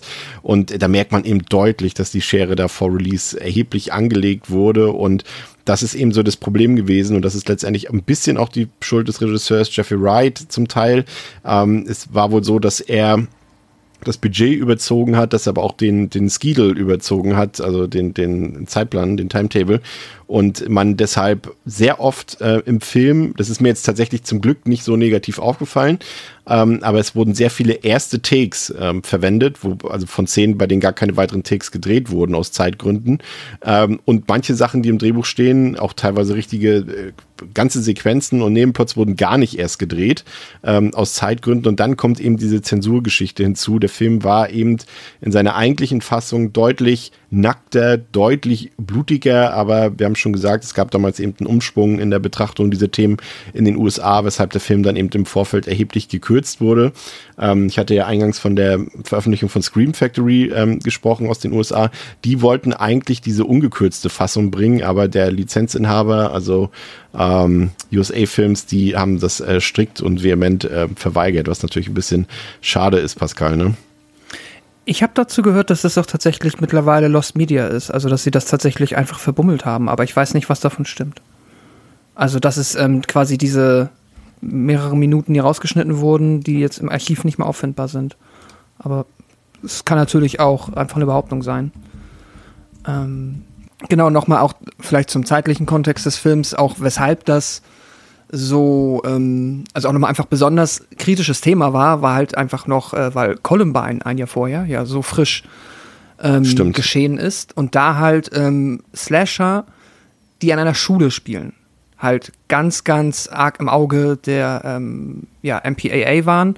Plus aktuell dann auch, es gab dann ja wieder ähm, Anhörungen im Kongress und einfach generell Unterhaltungsmedien waren dann ja nochmal sehr im Fokus der öffentlichen Aufmerksamkeit in den USA, sprich Videospiele war natürlich ein großes Thema, aber auch Filme, Horrorfilme, alle Filme, die irgendwo Gewalt beinhalten. Und ich glaube, ein paar Tage später kam ja Scream 3 raus. Der es dann natürlich einfacher hatte, weil Scream 3 schon nicht mehr in der Schule spielt. Aber ein Schulslasher halt zu der Zeit hatte es extrem schwer. Und ähm, ja, deswegen glaube ich auch nochmal einfach nochmal so ein bisschen Kontext, warum der Film dann von der MPAA auch so arg dann ähm, ja angegangen wurde, dass sie da echt quasi nichts zulassen wollten, was äh, irgendwie ein Kino-Release realistisch gemacht hätte. Aber ich glaube, wir sind uns einig, dass es dem Film geschadet hat an sich, ne? Glaube ich. Ich glaube, wenn er in beiden mhm. Hinsichten, also ich meine, die reden die ganze Zeit über Sex, aber äh, du bekommst weniger zu sehen als in jedem anderen Slasher gefühlt. Und äh, dazu eben äh, auf der blutigen Seite fehlt halt auch alles. Und wir wissen ja auch, das ist ja auch kein Geheimnis, äh, es können ja durchaus auch ein paar schön getrickste Kills, können so einen Film ja durchaus auch nochmal ganz schön nach oben ziehen. Aber wenn du nichts davon drin hast, Theresa, ähm, ja, dann muss die Story halt schon ziemlich gut sein. Ja, und ob sie das ist? hm. hm. Schwierig. Ja, da hätten sie vielleicht wen anders ans Drehbuch setzen sollen als eine Person, die einfach nur als Vision Ja, oder umgekehrt, oder einen anderen Regisseur, ne? Weil ich glaube tatsächlich, in dem Fall ist das Drehbuch besser als der fertige Film. Hm, nee. Also du, wenn du es dir als reine komplette Satire vorstellst, vielleicht ohne den Vergewaltigungspart oder Ja, solange so. solang der drin ist, aber dann gibt es ja wieder überhaupt gar keinen Grund für, für den Aufhänger der Story, dass halt da ein Killer ist, der halt Jungfrauen tötet. Ja, stimmt auch wieder. Dazu, um, um das zu verifizieren, bräuchten wir natürlich jetzt das Drehbuch. Ähm, das ja, also ich, ich glaube, wahrscheinlich ist beides Crap. Hot Take. Beides nee, das ist mir schon wieder zu, zu streng. Das, also okay. ich, ich, soll nicht wieder, das ist immer das, vielleicht äh, da nochmal aus dem Nähkästchen geplaudert, das ist immer, immer ein bisschen schwierig, wenn, wir sind uns ja meistens äh, hier doch bei den meisten Filmen ja doch sehr einig, was äh, eine Qualität angeht, ob das jetzt nun am Ende vier oder dreieinhalb Sterne sind oder anderthalb oder ein Stern, das macht ja dann äh, die, die Kohle nicht fett, aber nee, das war wieder Quatsch, ne? Nee, das Kohle war Quatsch. Weg. Ja. Egal. Ähm, und ähm, aber wenn wir dann doch vielleicht, und ich höre das bei, bei dir, bei Theresa schon ein bisschen raus, äh, äh, wenn wir dann doch ein bisschen deutliche Diskrepanz haben, was die Bewertung angeht, dann ist natürlich immer schwierig, äh, noch so, so, so ein Mittelding hier zu finden. Aber äh, ich will gleich mal anmerken, ich finde äh, die Story eigentlich gar nicht so schlecht. Also zu meiner Verteidigung, ich, ich habe noch so. überhaupt gar keine Wertung abgegeben und ich habe auch immer noch keine. Ich überlege mir das, ich dachte mir, ich muss mir ja erstmal anhören, was ihr zu sagen Nee, aber ich meine, du hast ja gerade gesagt schon, dass sowohl wahrscheinlich das Drehbuch als auch die Regie schlecht ja, ich sind glaub, und dann langsam, bleibt da nicht mehr langsam so Langsam habe ich eine Tendenz. Ja, und äh, die ist bei mir tatsächlich gar nicht so sehr in die Richtung, mhm. weil auch gerade das, was Pascal so gesagt hat vorhin, dass gerade auch viele Szenen so, ne, die sich so eine Schule abspielen im Unterricht und so dieses äh, Coming-of-Age-Ding, was da drin ist, das hat für mich tatsächlich doch erstaunlich gut funktioniert, weil ich auch finde, dass die Figuren, die sind jetzt nicht super einfallsreich, aber ich finde sie auch alles andere als klischeehaft, muss ich sagen. Also sowohl unsere Hauptfigur, ähm, der Name mir gerade mal wieder empfallen Jody. ist. Jody äh, finde ich sehr, ähm, wie sagt man das jetzt, das ist das richtige Wort, einfallsreich ist ja Quatsch, aber sehr originell und konventionell. genau, für, für, für, generell für einen Film einfach dieser Art, der sich ja an Teenager richtet. Ähm, die ist ja schon sehr ungewöhnlich, auch sehr ambivalent angelegt, finde ich. Ähm, aber auch die anderen Figuren ähm, haben durchaus ein bisschen mehr zu bieten, ähm, als es vielleicht ähm, auf dem Papier den Anschein macht. Und das hat mir eigentlich schon ganz gut gefallen, Pascal. Ich wollte nur sagen, wir sind ja auch nicht zum Kompromiss verpflichtet. Nee. Wir können uns ja auch äh, durchaus äh, uns darauf einigen, uns nicht zu einigen. Ähm, ich finde die Figuren auch per se, also ich fand sehr, die Figur Jodie finde ich super erfrischend ich muss aber gleich mit sagen, dass ich manchmal auch so ein bisschen nicht ganz bei ihr mitkam, gerade so bezüglich der Ambivalenz, die du angesprochen hast, weil ich dann manchmal nicht so richtig, also es hat mir manchmal ein bisschen schwer gefallen, sie zu greifen, weil ich manchmal nicht wusste, ist sie jetzt, spielt sie gerade quasi innerhalb der Figur auch nur irgendwie so eine Unterwürfigkeit, meinetwegen ihrem Vater gegenüber, so, oder ist das ehrlich gemeint in dieser seltsamen äh, Vater-Tochter-Dialogsequenz, die wir schon besprochen haben, weil sie dann später auch wieder sehr sehr selbstbewusst in anderen äh, Ge Gelegenheiten unterwegs ist? Oder ist das im Film eine Charakterentwicklung? Das hat sich aber manchmal dann auch wieder ein bisschen erratisch für mich angefühlt. Also ich fand es super erfrischend und es hat mir irgendwie Spaß gemacht, ihr, ihr zuzugucken. Aber so richtig jetzt äh, nachvollziehen konnte ich nicht, ähm, wo, wo sie manchmal einzuordnen ist.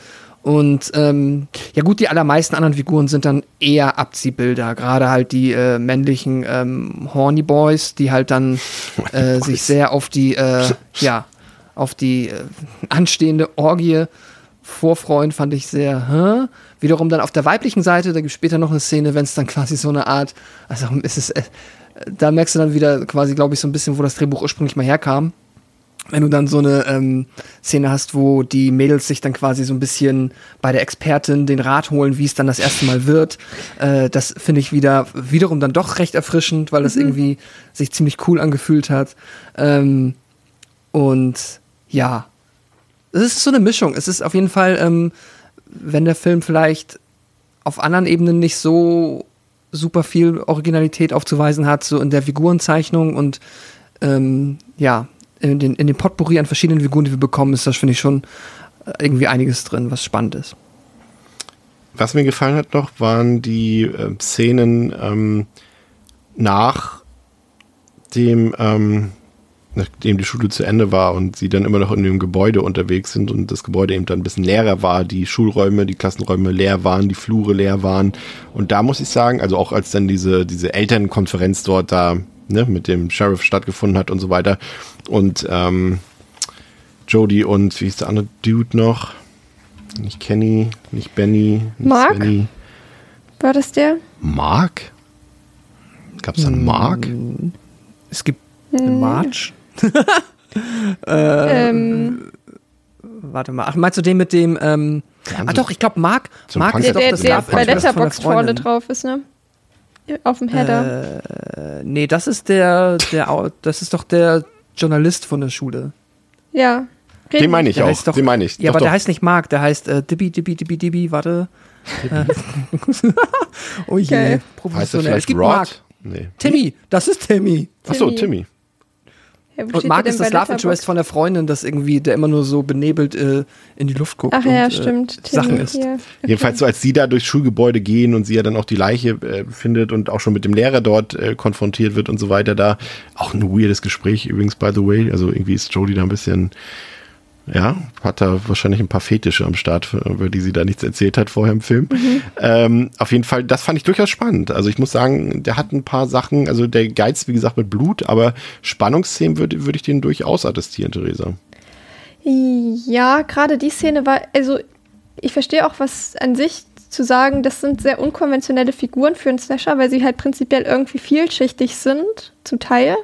Also gerade Jodie, aber gleichzeitig ist die auch einfach weird. Gerade so auch in dieser Szene, wo sie dann halt ähm, Kenny bequatschen möchte zu Sex.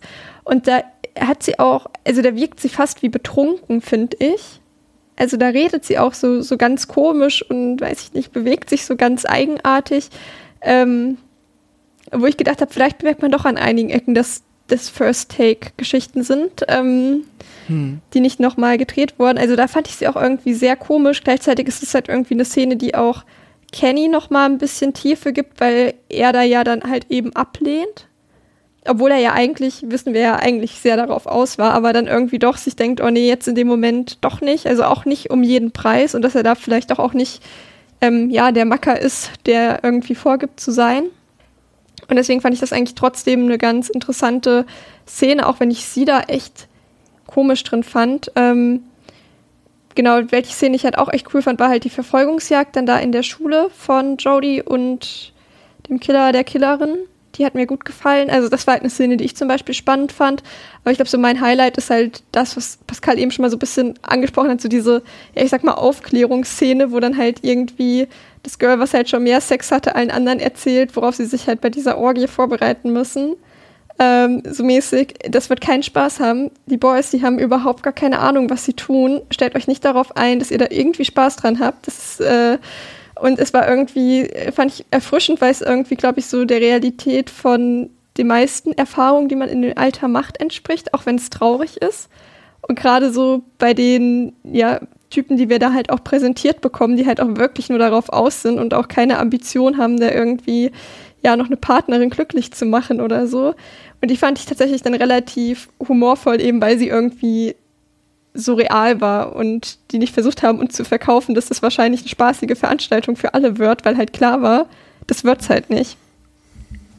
Ja, das stimmt. Das heben wir uns gleich noch auf und die Vorbereitung ähm, für, die, für die Massenorgie. Ähm, äh, äh, der Kampf äh, von Jodie mit der Killerin, du hast es schon angesprochen, ist ein Highlight im, im wahrsten Sinne des Wortes. Wir hatten das Thema ja gerade erst, aber der Plastikhai ist natürlich ein Favorit äh, von mir gewesen, den sie da losschneidet, der die Killerin oder den Killer rammt. Ja, Das ist ein Highlight, ja. das Äh, stimmt. Theresa, nee, Pascal, wie geht's weiter? Nachdem sie erfahren haben, dass der Mörder es auf Jungfrauen abgesehen hat, versammeln sich die Highschool-Schüler der Stadt in einer verlassenen Jagdhütte, um eine Massenorgie zu veranstalten. Brand geht zur Schule, um sich mit Sissler zu treffen und findet den Schulleiter tot in seinem Büro vor, mit den, Wör mit den Worten Virgin not, nicht Jungfrau, in die Stirn geritzt. Bevor Brent reagieren kann, wird er von dem Mörder niedergeschlagen. Jodie, die sich geweigert hat, an der Orgie mit Kenny teilzunehmen, ist mit dem Fahrrad unterwegs, als sie am Haus von Mr. Marliston vorbeikommt und sieht, wie er einen schweren Koffer ins Haus schleppt. Sie hilft ihm, den Koffer ins Haus zu tragen, und er erwähnt beiläufig, dass sich darin ihr Vater befindet. Sie öffnet ihn, ihn und findet ihren Vater, geschlagen und blutig, bevor sie selbst bewusstlos geschlagen wird. Auf der Orgie will Kenny gerade mit einem Mädchen Sex haben, als er es sich anders überlegt und Jodie aufsucht. Als er herumfährt, ist er verwundert, als er ihr Fahrrad von Marlistons Haus vor Marlistons Haus sieht. In seinem Keller zieht sich Marliston eine Perücke und Make-up an, um sich in Laura Lee Sherman zu verwandeln. Marliston offenbart, dass er Laura Lee Shermans unehelicher Sohn ist und bittet Brand, die Geschichte der Nacht vor 25 Jahren zu erzählen. Brand enthüllt, dass die vier Jungen, darunter er selbst, Laura Lee tatsächlich vergewaltigt haben. Marliston sagt, seine Mutter sei nach der Vergewaltigung zu einer missbräuchlichen Psycho, Psycho Braut äh, geworden und Brand tatsächlich Marlistons biologischer Vater ist. Indem er es auf Jungfrauen abgesehen hat, würde Marliston alle wohlhabenden Eltern ihrer kostbaren jungfräulichen Kinder berauben. Kenny betritt das Haus und befreit Jodie, während Brand mit Marliston kämpft, dem es gelingt, ihn brutal zu töten. Jodie und Kenny fliehen zu der Orgie, während Marliston sie verfolgt und dabei einen Depu Deputy tötet. Er stürmt mit einer Axt hinein und eine Massenpanik bricht aus. Nachdem er wild auf die in Panik geratenen Studenten eingestochen und dann versucht hat zu fliehen, kämpft Marliston sowohl mit Judy als auch mit Kenny, wobei Kenny in dem Handgemenge schwer verwundet wird. Schließlich wird Marliston von Jodie von einem Balkon gestoßen und an Zaunfehlen aufgespießt. Zunächst scheint er tot, doch dann kommt er kurz wieder zu sich, nur um prompt von Deputy Sheriff Mina erschossen zu werden, die zwei Pistolen auf ihn abfeuert. Am nächsten Tag verschweigt Jodie der Polizei die Gründe für die Morde und verlässt mit ihrer Mutter den Bahnhof. Als sie die Stadt verlassen, sieht Jodie jemanden, der Laura Lee Sherman ähnelt, hinter einem fahrenden Bus verschwinden. Ja, Theresa, du hast es eben, danke erstmal Pascal, äh, Theresa, du hast es eben ähm, schon erwähnt, es gibt dann diese Vorbereitung zu dieser Pop Your Cherry Party, die sie äh, in einem Dialog in der deutschen Synchro auch einfach Fick Party nennen.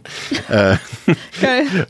und äh, das ist äh, ja, wie Pascal das schon erzählt hat vorhin, ähm, ja Kern und Mittelpunkt auch des Drehbuchs gewesen, diese, diese Orgie, die dort veranstaltet werden sollte.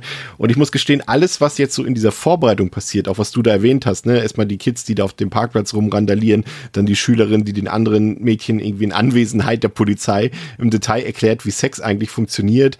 Ähm, das waren die Sachen, wo fand ich die eigentlich gewünschte Tonalität des Drehbuchs durchkam und auch wirklich gut funktioniert hat. Mhm. Also das waren die Sachen, genauso hätte ich mir viel mehr von dem Film gewünscht, sowas in dieser Tonalität, weil es funktioniert auch, wie die, auch, auch die eine Mitschülerin äh, sie dann fragt, ja, bist du nicht ein bisschen zu streng zu den Jungs? Und sie guckt dann einfach nur so, äh, nein. So, das, das, hat alles Spaß ja. gemacht. Das hat Voll. richtig, richtig Bock gemacht und das ist irgendwie das, was ich mir, wie gesagt, gewünscht hätte, weil im Grunde genommen sind das die einzigen witzigen Szenen in dem Film, was halt komisch ist, wenn man bedenkt, dass es eigentlich eine Satire ist, ne? Ja, also ich hätte mir davon auch viel, viel mehr gewünscht. Also habe ja eben schon gesagt, dass es auch meiner Meinung nach die beste Szene im ganzen Film ist, äh, wo ich halt auch wirklich ehrlich mal lachen musste. Und ich finde, das ist auch ja für einen Slasher vollkommen okay, dass der ja nicht ernst sein muss.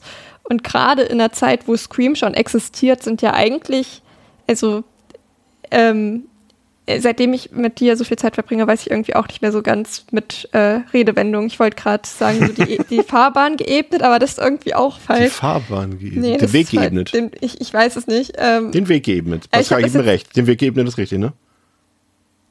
Das ist korrekt. Also, weil seitdem mache ich mir super viel Gedanken über alle möglichen Redewendungen und je länger ich drüber nachdenke, desto schlimmer wird's.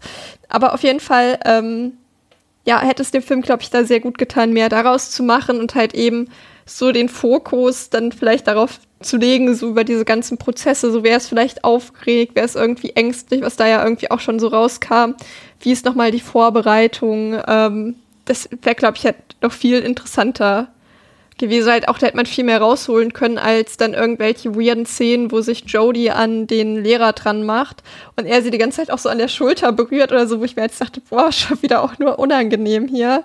Dafür bin ich auch irgendwie nicht hier und für solche Szenen bin ich irgendwie da gewesen. Ähm, ja, aber davon gibt es leider sehr, sehr wenig. Und die Orgie an sich am Ende ist ja auch eher unspektakulär. Es ist ja eher eine Party. ja, und dann sieht man noch ganz viele Leute in Unterbuchse, das war's. Aber man sieht ja auch nicht, wie irgendjemand Sex hat, wenn ich mich nicht täusche. Ich muss gestehen, ich habe den Film mal, habe den Film auf Deutsch geguckt, weil ich ihn damals mal auf Englisch geguckt hatte. Ich weiß leider nicht mehr, was sie dort auf dem Parkplatz äh, rufen ähm, auf Englisch. Im, Im, Deutschen war es Höschen runter. Ich kann das gar nicht. Jetzt kommt wieder meine, dass ich solche Wörter, so eine Schimpfwörter nicht in den Mund nehme. Aber sie, sie sagen Höschen runter, ficken wir, sonst gehen wir unter. Das singen sie dort. Aber das, was, ich weiß nicht, was sie auf Englisch sagen, aber ich bin auch drüber gestolpert. Also ich glaube, viel besser war es nicht. Ich glaube, das ist schon eine ganz gut korrekte Übersetzung gewesen. Aber das ist halt so der Vibe, den ich mir dann halt irgendwie auch da vorstelle, in so einer Situation, wenn so die komplette Schule irgendwie Riot geht, weil da irgendwie so eine richtig absurde Situation ins Haus steht. Also ja, finde ich schon eine coole Idee eigentlich. Ja, ja. Theresa hat, die, hat das eben schon angedeutet, Pascal, ne, die Party-Szenen, die sind auch teilweise ein bisschen absurd. Ne? Und auch da, weiß ich nicht, ähm, du hast ja auch ein bisschen Hintergrundinformationen da äh, dir zusammengesucht. Ich hatte gelesen, dass ursprünglich war es im Drehbuch vorgesehen, dass es dort, sie haben es dort als Meer aus Laken beschrieben, also es sollten quasi, es sollte wirklich dort eine Orgie stattfinden, aber sie wollten, dass, dass der Zuschauer das nur vor einem Laken sieht und quasi nur die Schatten sieht, die sich dahinter abspielen mm. und Sex haben, was auch immer und so weiter. Und äh, Geoffrey Wright hat dann gesagt, nee, ich möchte es lieber alles explizit zeigen und normal drehen und genau deshalb wurde das am Ende alles rausgeschnitten und ist nichts von zu sehen gewesen. Ah, okay. Ja. Und deswegen ist also, diese, pa diese, diese Fick-Party in Anführungszeichen am Ende äh, einfach eine Party, ja. Ja. Äh, mehr Informationen habe ich dazu auch nicht. Es ist, also ich fand die Idee ganz. Hm. Also grundsätzlich finde ich halt, dass diese Sexparty nicht in den Film passt. Das ist genau aus dem Problem, das ich eben beschrieben habe, äh, hergeleitet, dass halt der Film sich ansonsten viel zu ernst nimmt und das Konzept halt hier irgendwie nicht glaubwürdig ist, weil mein Gott, dann könnt ihr euch auch einfach einmal quasi alle in der Turnhalle treffen, äh, die Türen verschließen, danach rauskommen und sagen, wir hatten alle Sex, ja. wir sind unsterblich, äh, beziehungsweise du darfst uns nicht töten. Ähm, so, das hätte dann ja wahrscheinlich den gleichen Effekt, weil, genau, wie gesagt, wir haben es ja zumindest, glaubt das niemand der Menschen dort nicht mit einem übermenschlichen Wesen zu tun, dass dann sowas einfach weiß, wie, keine Ahnung, der Weihnachtsmann. Ähm, und deshalb ist das quatschig. Aber wenn ich mir dann halt diese Szene an sich nehme, dann finde ich sie wieder witzig und charmant und kann dann auch in dem Moment, wenn ich mich dann genug darüber geärgert habe, dass das hier irgendwie nicht reinpasst, wieder daran erfreuen und hatte auch Spaß damit und fand es ganz charmant, dass sie erstmal diesen quasi so eine Tanzparty haben, wo sie sich dann also kennenlernen. Ja. Auch so ein bisschen, aber direkt wieder, ähm, also das wird ja auch interessant so in der Hinsicht, dass dann am Ende jeder Mensch eine Person findet und dass das passt Dazu kommt dann noch, dass der Film sich dann da auch, ist wahrscheinlich dann noch zu früh, keine Ahnung, auch sich jeglicher äh, realistischen Alle Darstellung von. Natürlich. Ja, genau, das wollte ich sagen. So, also sorry. LGBTQ, nee, nee, alles gut. LGBTQ ist dann halt quasi, äh, kennt der Film nicht, weiß er nicht, gibt's nicht. Alle ähm, sind genau, wir haben genau gleich viele Schülerinnen und Schüler und äh, die finden sich in einer 1 zu 1 Beziehung, offensichtlich. Ähm, was halt auch schon albern ist und quatschig. Aber mein Gott, da ist halt der Film ja eh schon albern. Und ich musste dann aber sehr lachen, ne, das, das was Theresa meinte oder was ihr meintet, dann, wenn dann halt äh, der Malisten in den, äh, in den Saal, wo es dann halt quasi gerade zur Sache geht, reinläuft. Erstmal cooler Spruch, wenn er dann schreit, Class dismissed. Also so, äh, ja, Klasse entlassen. Ja. Das war einfach ein cooler One-Liner. Das ist echt eine coole Szene.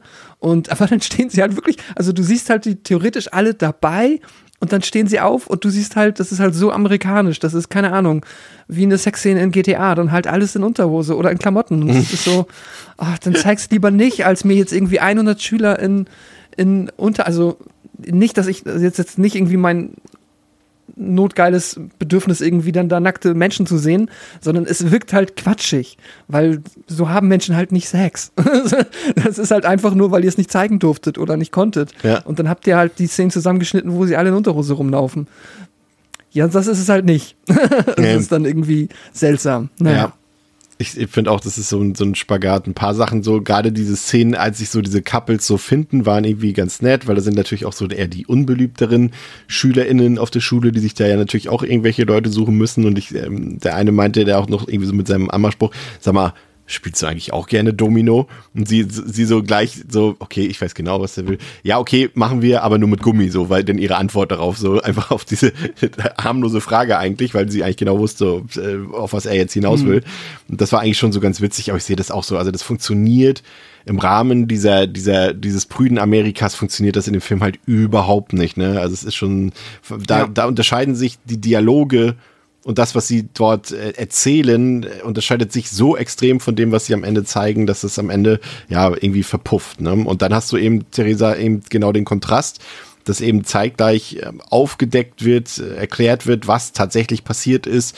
ähm, rund um diese äh, tra tragische, diese, um dieses Verbrechen, um diese Vergewaltigung von Lee Sherman. Und dann wird der Vater damit reingezogen, was ich prinzipiell von der Ambivalenz her durchaus spannend fand, wie der Film damit umgeht und er tut es einfach gar nicht, weil der Vater ist ja dann am Ende eh tot und Jodie denkt sich dann, ja, okay, behalte ich für mich. Ist ja halb so wild. Interessiert jetzt Außerdem eh hat er mehr. ja auch eigentlich nichts gemacht. Also er ist ja auch, nein, nein, er wurde er ist ja da schon drüber, auch total also, unschuldig. Also Ey, die, also die Szene habe ich so aufgeregt. Auch die Darstellung dieser Szene, so, das ist so, Ja. das, das erfüllt so dieses, äh, nimmt es dieses Klischee, was man schon so oft gehört hat, sorry, ich habe da gar nichts gemerkt von und bla bla bla und so, ne, und, äh, ne, und, und dann zum Quatsch. Also ganz ehrlich, also nichts für ungut. Also natürlich ähm, sorgt Alkohol ja auch für eine gewisse ist Stimulanz das richtige Wort? Nee, aber Erregung. So, kann in, in einem gewissen Umfang. Aber sorry, das Sex funktioniert nicht, indem du einfach irgendeinen Mann an irgendeine Frau ranhältst, so wie das hier da, dargestellt Ja. wird. Und auch eine Vergewaltigung funktioniert so nicht. Ähm, und von daher kann mir ja nun keiner erzählen, dass der Vater da einfach so rübergelegt wurde. So, ne? Also das funktioniert ja so nicht, auch wenn der Film uns das so weiß machen will. Und das macht es dann irgendwie so völlig absurd. Und dann wollen sie uns noch erzählen, dass der Killer, äh, dass der der Sohn ist von, von, von Jodys Vater und weil dadurch das Kind gezeugt wurde. Und und er ist auch noch der Lehrer von Jodie. ja, und das ist alles so, also der, der, der Kern, der Film hat da in dieser Szene eine richtige Aussage und zwar, und das sagt er, glaube ich, auch äh, hier, ähm, wie heißt der, Mr. Maliston? Marliston sagt er irgendwie auch, dass in, in unserer Gesellschaft werden, können Vergewaltiger nach solchen Taten sollen der Gesellschaft werden, so, Punkt. Ja, ist richtig. Aber alles, was da drum herum Ja. gesponnen wird, das ist so blöd, weil das Thema so ernst ist, aber es ist so konstruiert, dass es auch genau wie die Fick-Party äh, einfach verpufft, finde ich. Theresa. Ja, voll. Also, also wenn wir das fast jetzt aufmachen, das ist auch das, wo ich dachte, ja, der hatte da ein paar gute Ansätze, auch ähm, vorher schon, wo ich erst, also wo die Mutter dann Jodie praktisch erzählt, was passiert ist. Das ist halt eben diese, ähm, wie hieß sie jetzt, Laura Lee, Sherry Lee, genau, Laura Lee Sherman, nicht Sherry Lee, Laura, wie auch immer. Ähm, und dass die halt vergewaltigt wurde von vier Männern, unter anderem dem Schuldirektor und ihrem Vater. Und da war die Mutter ja auch schon so, ja, aber Schatz, dein Vater, der hat überhaupt nichts gemacht, der hatte damit nichts zu tun, der war gar nicht mehr bei Bewusstsein, wo ich mir schon dachte so, ey, come on, das glaubst du doch halt selbst nicht. Aber ich glaube, dass es halt in der Realität ähm, wirklich ist, wie so Sachen manchmal ablaufen, dass dann irgendwie, ja, man sich das vielleicht nicht eingestehen kann, dass man eigentlich mit einem äh, Vergewaltiger verheiratet ist und sich das dann so zurechtrückt. Und ähm, wo sie dann, wo die Mutter dann ja auch sagt, als ähm, Jodie dann sagt, ja, warum gab es dafür keine Konsequenzen? So mäßig, ja, ach, die waren doch alle am Aufsteigen und eigentlich waren das doch ganz liebe Jungs, deswegen ist da nichts passiert und bla bla bla.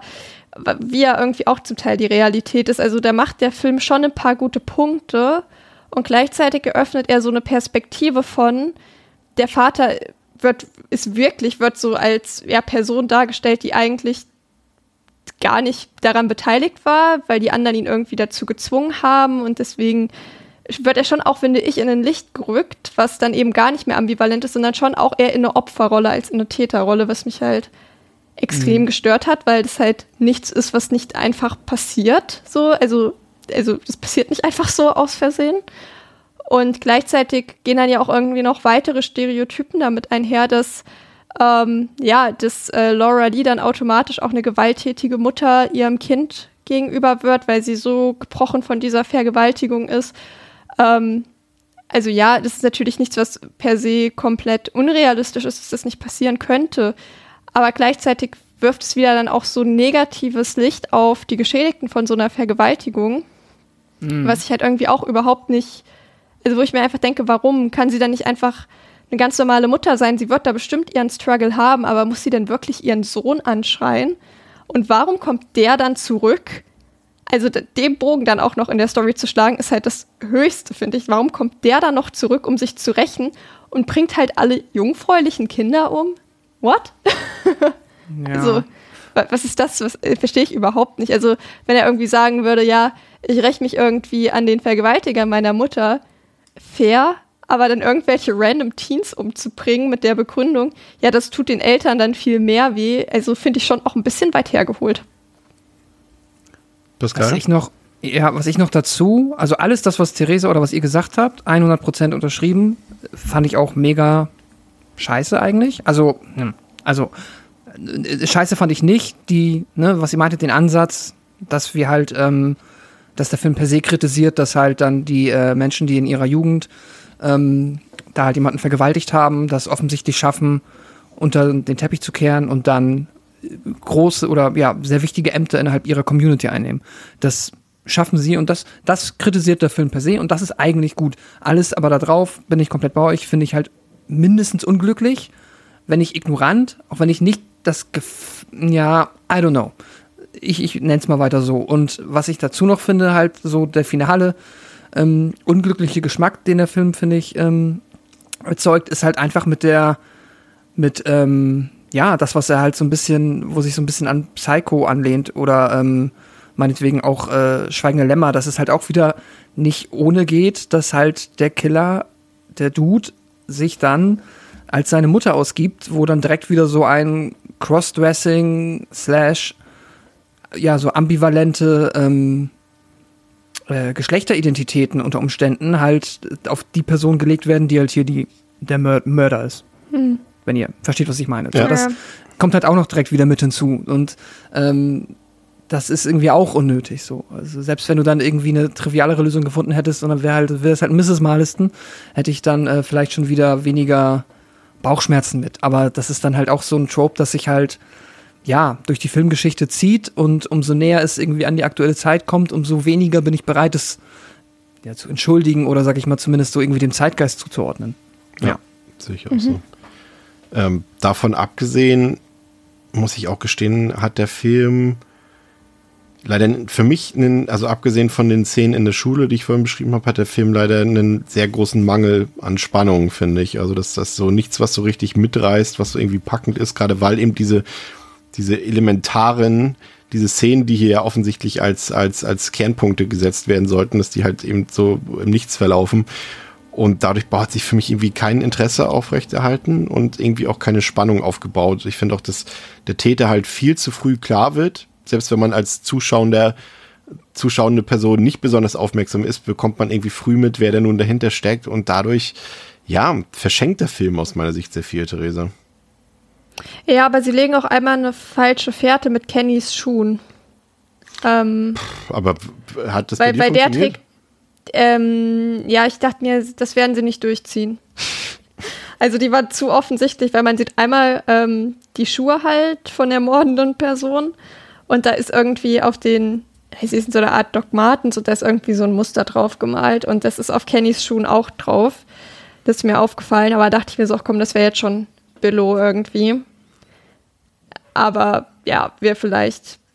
Also ehrlich gesagt, ich glaube, es wäre für mich eine, eine gnädigere Auflösung gewesen, wenn irgendwie Kenny Riot geht, weil er keinen Sex haben kann oder so, als dass dieses Fass aufgemacht wird, ehrlich gesagt.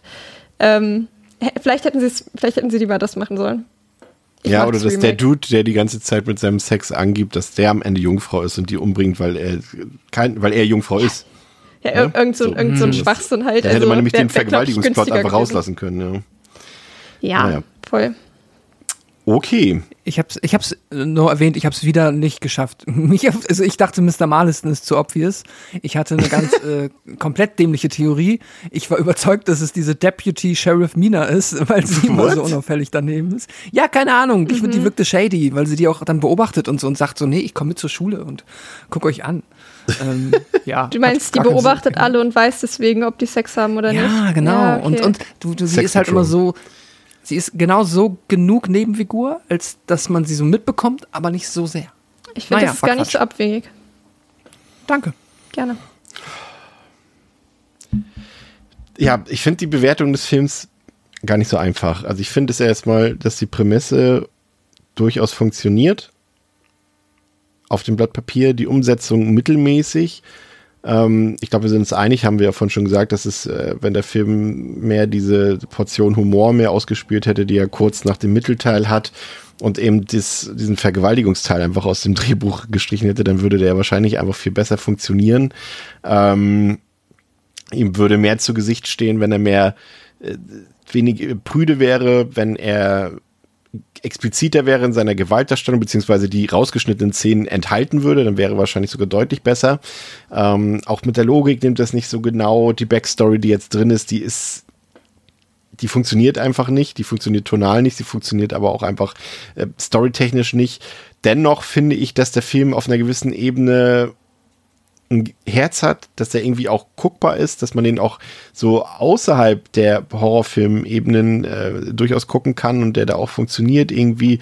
Das Setting ist ganz cool. Ich finde, die Besetzung ist soweit in Ordnung. Also Michael Bean, der ist jetzt nicht so sonderlich interessiert, aber ich finde Brittany Murphy und auch viele von den NebendarstellerInnen reißen da ziemlich viel raus. Ähm, aber an sich bin ich der Meinung, dass der Film wirklich bessere Ideen hat als wie er sie umgesetzt hat. Und deswegen bin ich am Ende, ähm, bin ich in meiner Bewertung des Films ein bisschen runtergegangen auf zweieinhalb von fünf. Ich finde schon, dass der ein Blick wert ist für Leute, die Slasher mögen, aber ja, er könnte halt so, so, so viel besser sein, Theresa. Ja, ich habe ja auch, war dem na, direkt nach dem Gucken sehr ambivalent gegenüber, dass ich dachte, doch, der hat echt viele gute Ideen. Ähm, aber dachte auch schon so irgendwie dieser ganze Aufhänger der Story hat mich so überhaupt nicht glücklich gemacht. Ähm, und war wirklich so sehr am Schwanken, ob ich den jetzt richtig gut oder richtig scheiße fand. Und ich glaube, ich tendiere jetzt tatsächlich echt eher zu den zwei Sternen, weil ähm, ich prinzipiell mich schon ganz gut von dem Film unterhalten gefühlt habe. Aber eben das, was du sagst, total viel verschenktes Potenzial. Keine der Ideen ansatzweise richtig ausgespielt und immer wenn man denkt, ach, das könnte jetzt eine interessante Szene hier sein, wird sie dadurch ruiniert, dass sich die Charaktere total weird verhalten irgendwie. Also sei es jetzt irgendwie die Szene zwischen, ähm, die, diese komische Fußszene zwischen Jodie und Kenny oder. Oh Gott. oder halt eben auch das mit den Eltern oder so, wenn man immer mal wieder da sitzt und sich denkt, habe ich hier irgendwas nicht mitbekommen? Also das Gefühl hatte ich relativ häufig in dem Film, dass ich dachte, habe ich nicht aufgepasst, aber ich glaube, ich habe sehr wohl aufgepasst. Das ist einfach nur alles Quatsch. Ähm, ja, und dann halt eben diese, mich stört es auch mittlerweile relativ doll, wenn halt irgendwie ja, so Vergewaltigungsplot so leichtfällig für, für, für sowas halt aufgegriffen werden, die halt nicht ansatzweise gut besprochen und aufgelöst werden und dann halt auch noch so das reinbringen, dass halt natürlich ähm, der Vater eigentlich auch ein Opfer ist und es halt überhaupt nicht wollte. Und da dachte ich echt, jetzt, jetzt reicht's aber langsam. Ähm, ja, also irgendwie viele Sachen, die richtig cool hätten sein können, aber am Ende des Tages irgendwie nicht cool sind. Und wenn man davon vielleicht noch mal, ich könnte mir tatsächlich vorstellen, dass ähm, davon ein Remake echt cool wäre, aber halt in leicht einfach. Einfach eine leichte Unterhaltung, ohne großartigen Anspruch, da noch irgendwas Deepes reinzubauen, sondern einfach so purer Spaß. Darauf hätte ich, hätte ich Lust. Dann könnte das gut funktionieren. Ja, also ich sag zwei Sterne. Kann man sich sparen. Pascal. Ich bin jetzt offensichtlich noch am gnädigsten. ähm, ich finde, was mich wirklich traurig gemacht hat, als ich dann den Film, ja, fertig gesehen habe, war, ähm, wie viel Potenzial ja offensichtlich verschenkt wurde, weil der halt, und das ähm, will ich da wirklich auch dann, ja, dem Regisseur und, keine Ahnung, einfach generell dem Film zugute halten, er viele Sachen, die jetzt so ein bisschen, wieder wenn wir über Setting sprechen und ja, einfach so die Qualität der, ja, also wie lebhaft der Film halt das alles hinbekommt und wie, wie gut sich das ähm, nicht nur auf dem Papier, sondern auch irgendwie dann im Film darstellt. Also die Präsentation finde ich einfach optisch und von der Inszenierung äh, eigentlich ziemlich gut gelungen und damit bin ich ziemlich happy. Ähm, und dann hat der Film halt, so finde ich seine Qualitäten wieder in so in seinen Inseln. Also wenn ich jetzt, wie eben erwähnt, wenn ich diesen goofigen Sexorgien-Part rausnehme und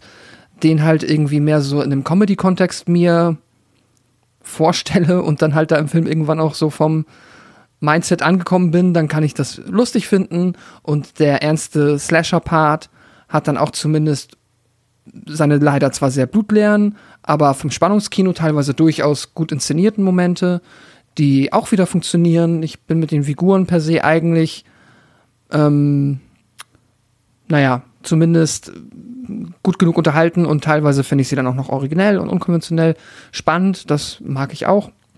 Aber ja, dann sind halt leider all die Dinge offensichtlich schiefgegangen und oder dann im Nachhinein mit der Schere noch rausgenommen worden, die den Film halt dann wirklich, wirklich gut gemacht hätten in meinen Augen. Und ähm, plus halt dann die kompletten, ähm, was der Film sich da halt dann mit dem Ende gedacht hat, was ihn auch so, ja, moralisch, äh, auch wenn er ein paar gute Endsitze hat, aber dann in einem anderen mindestens fragwürdig erscheinen lässt. Das ist halt wirklich schade, weil da sonst echt so im da noch ein, ein richtig guter Slasher bei hätte mehr bei sein können bei all dem, was Scream dann da äh, an Produktion ausgelöst hat in den 90ern. Ähm, ich bin jetzt noch bei drei Sternen. Ähm, weil ich finde schon, dass der ich, mindestens wenn man so generell mit dieser, mit den Slashern aus dieser Zeit, mit den besseren vor allem, ähm, gut vibet und da Bock drauf hat, dann würde ich den auch mal mitgucken. Ähm, weil ich glaube schon, dass man da noch ein bisschen was für sich rausziehen kann.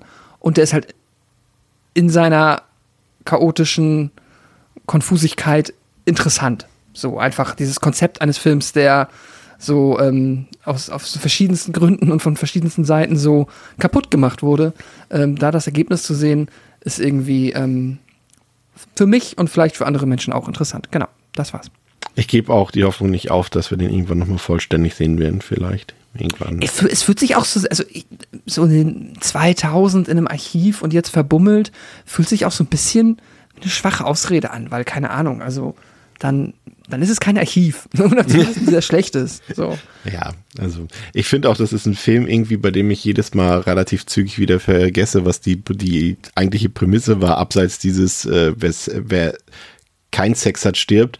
Ähm, und deswegen werde ich mir den bestimmt in ein paar Jahren auch wieder angucken, so wie ich das jetzt schon dreimal vorher gemacht habe, weil ich dann irgendwann, ja, man vergisst das irgendwie, glaube ich, gleich bei dem Film. Außer Theresa, da weiß ich, sie hat den jetzt zum letzten Mal geguckt. Richtig?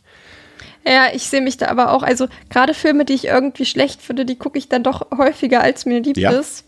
Ja, ich weiß nicht, das hatten wir ja schon bei Kevin Fever 3, dass ich den ja irgendwie schon jetzt das dritte Mal gesehen habe, obwohl ich den maximal fürchterlich finde. Oder auch ich weiß noch, als ich das erste Mal American Psycho 2 gesehen habe, war ich auch so, und den gucke ich nie wieder. Und dann so drei Wochen später, also ich habe jetzt einen fürchterlichen Film geguckt, den müssen wir mal zusammen gucken. So ist meine, so ist meine Liebe zu Halloween 6 damals entstanden. Ich sehe den das erste Mal, denke, oh Gott, was ist das denn? Das ist doch kein Halloween-Film, kein guter.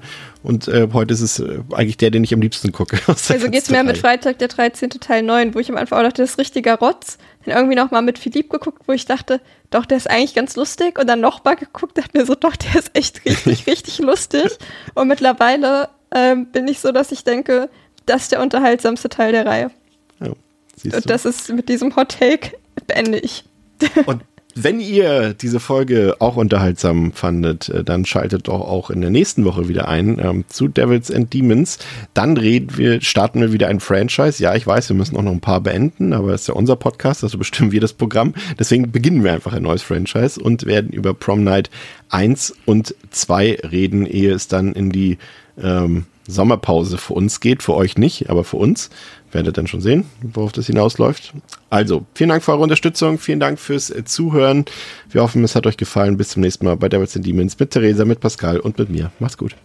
Tschüss. Tschüss.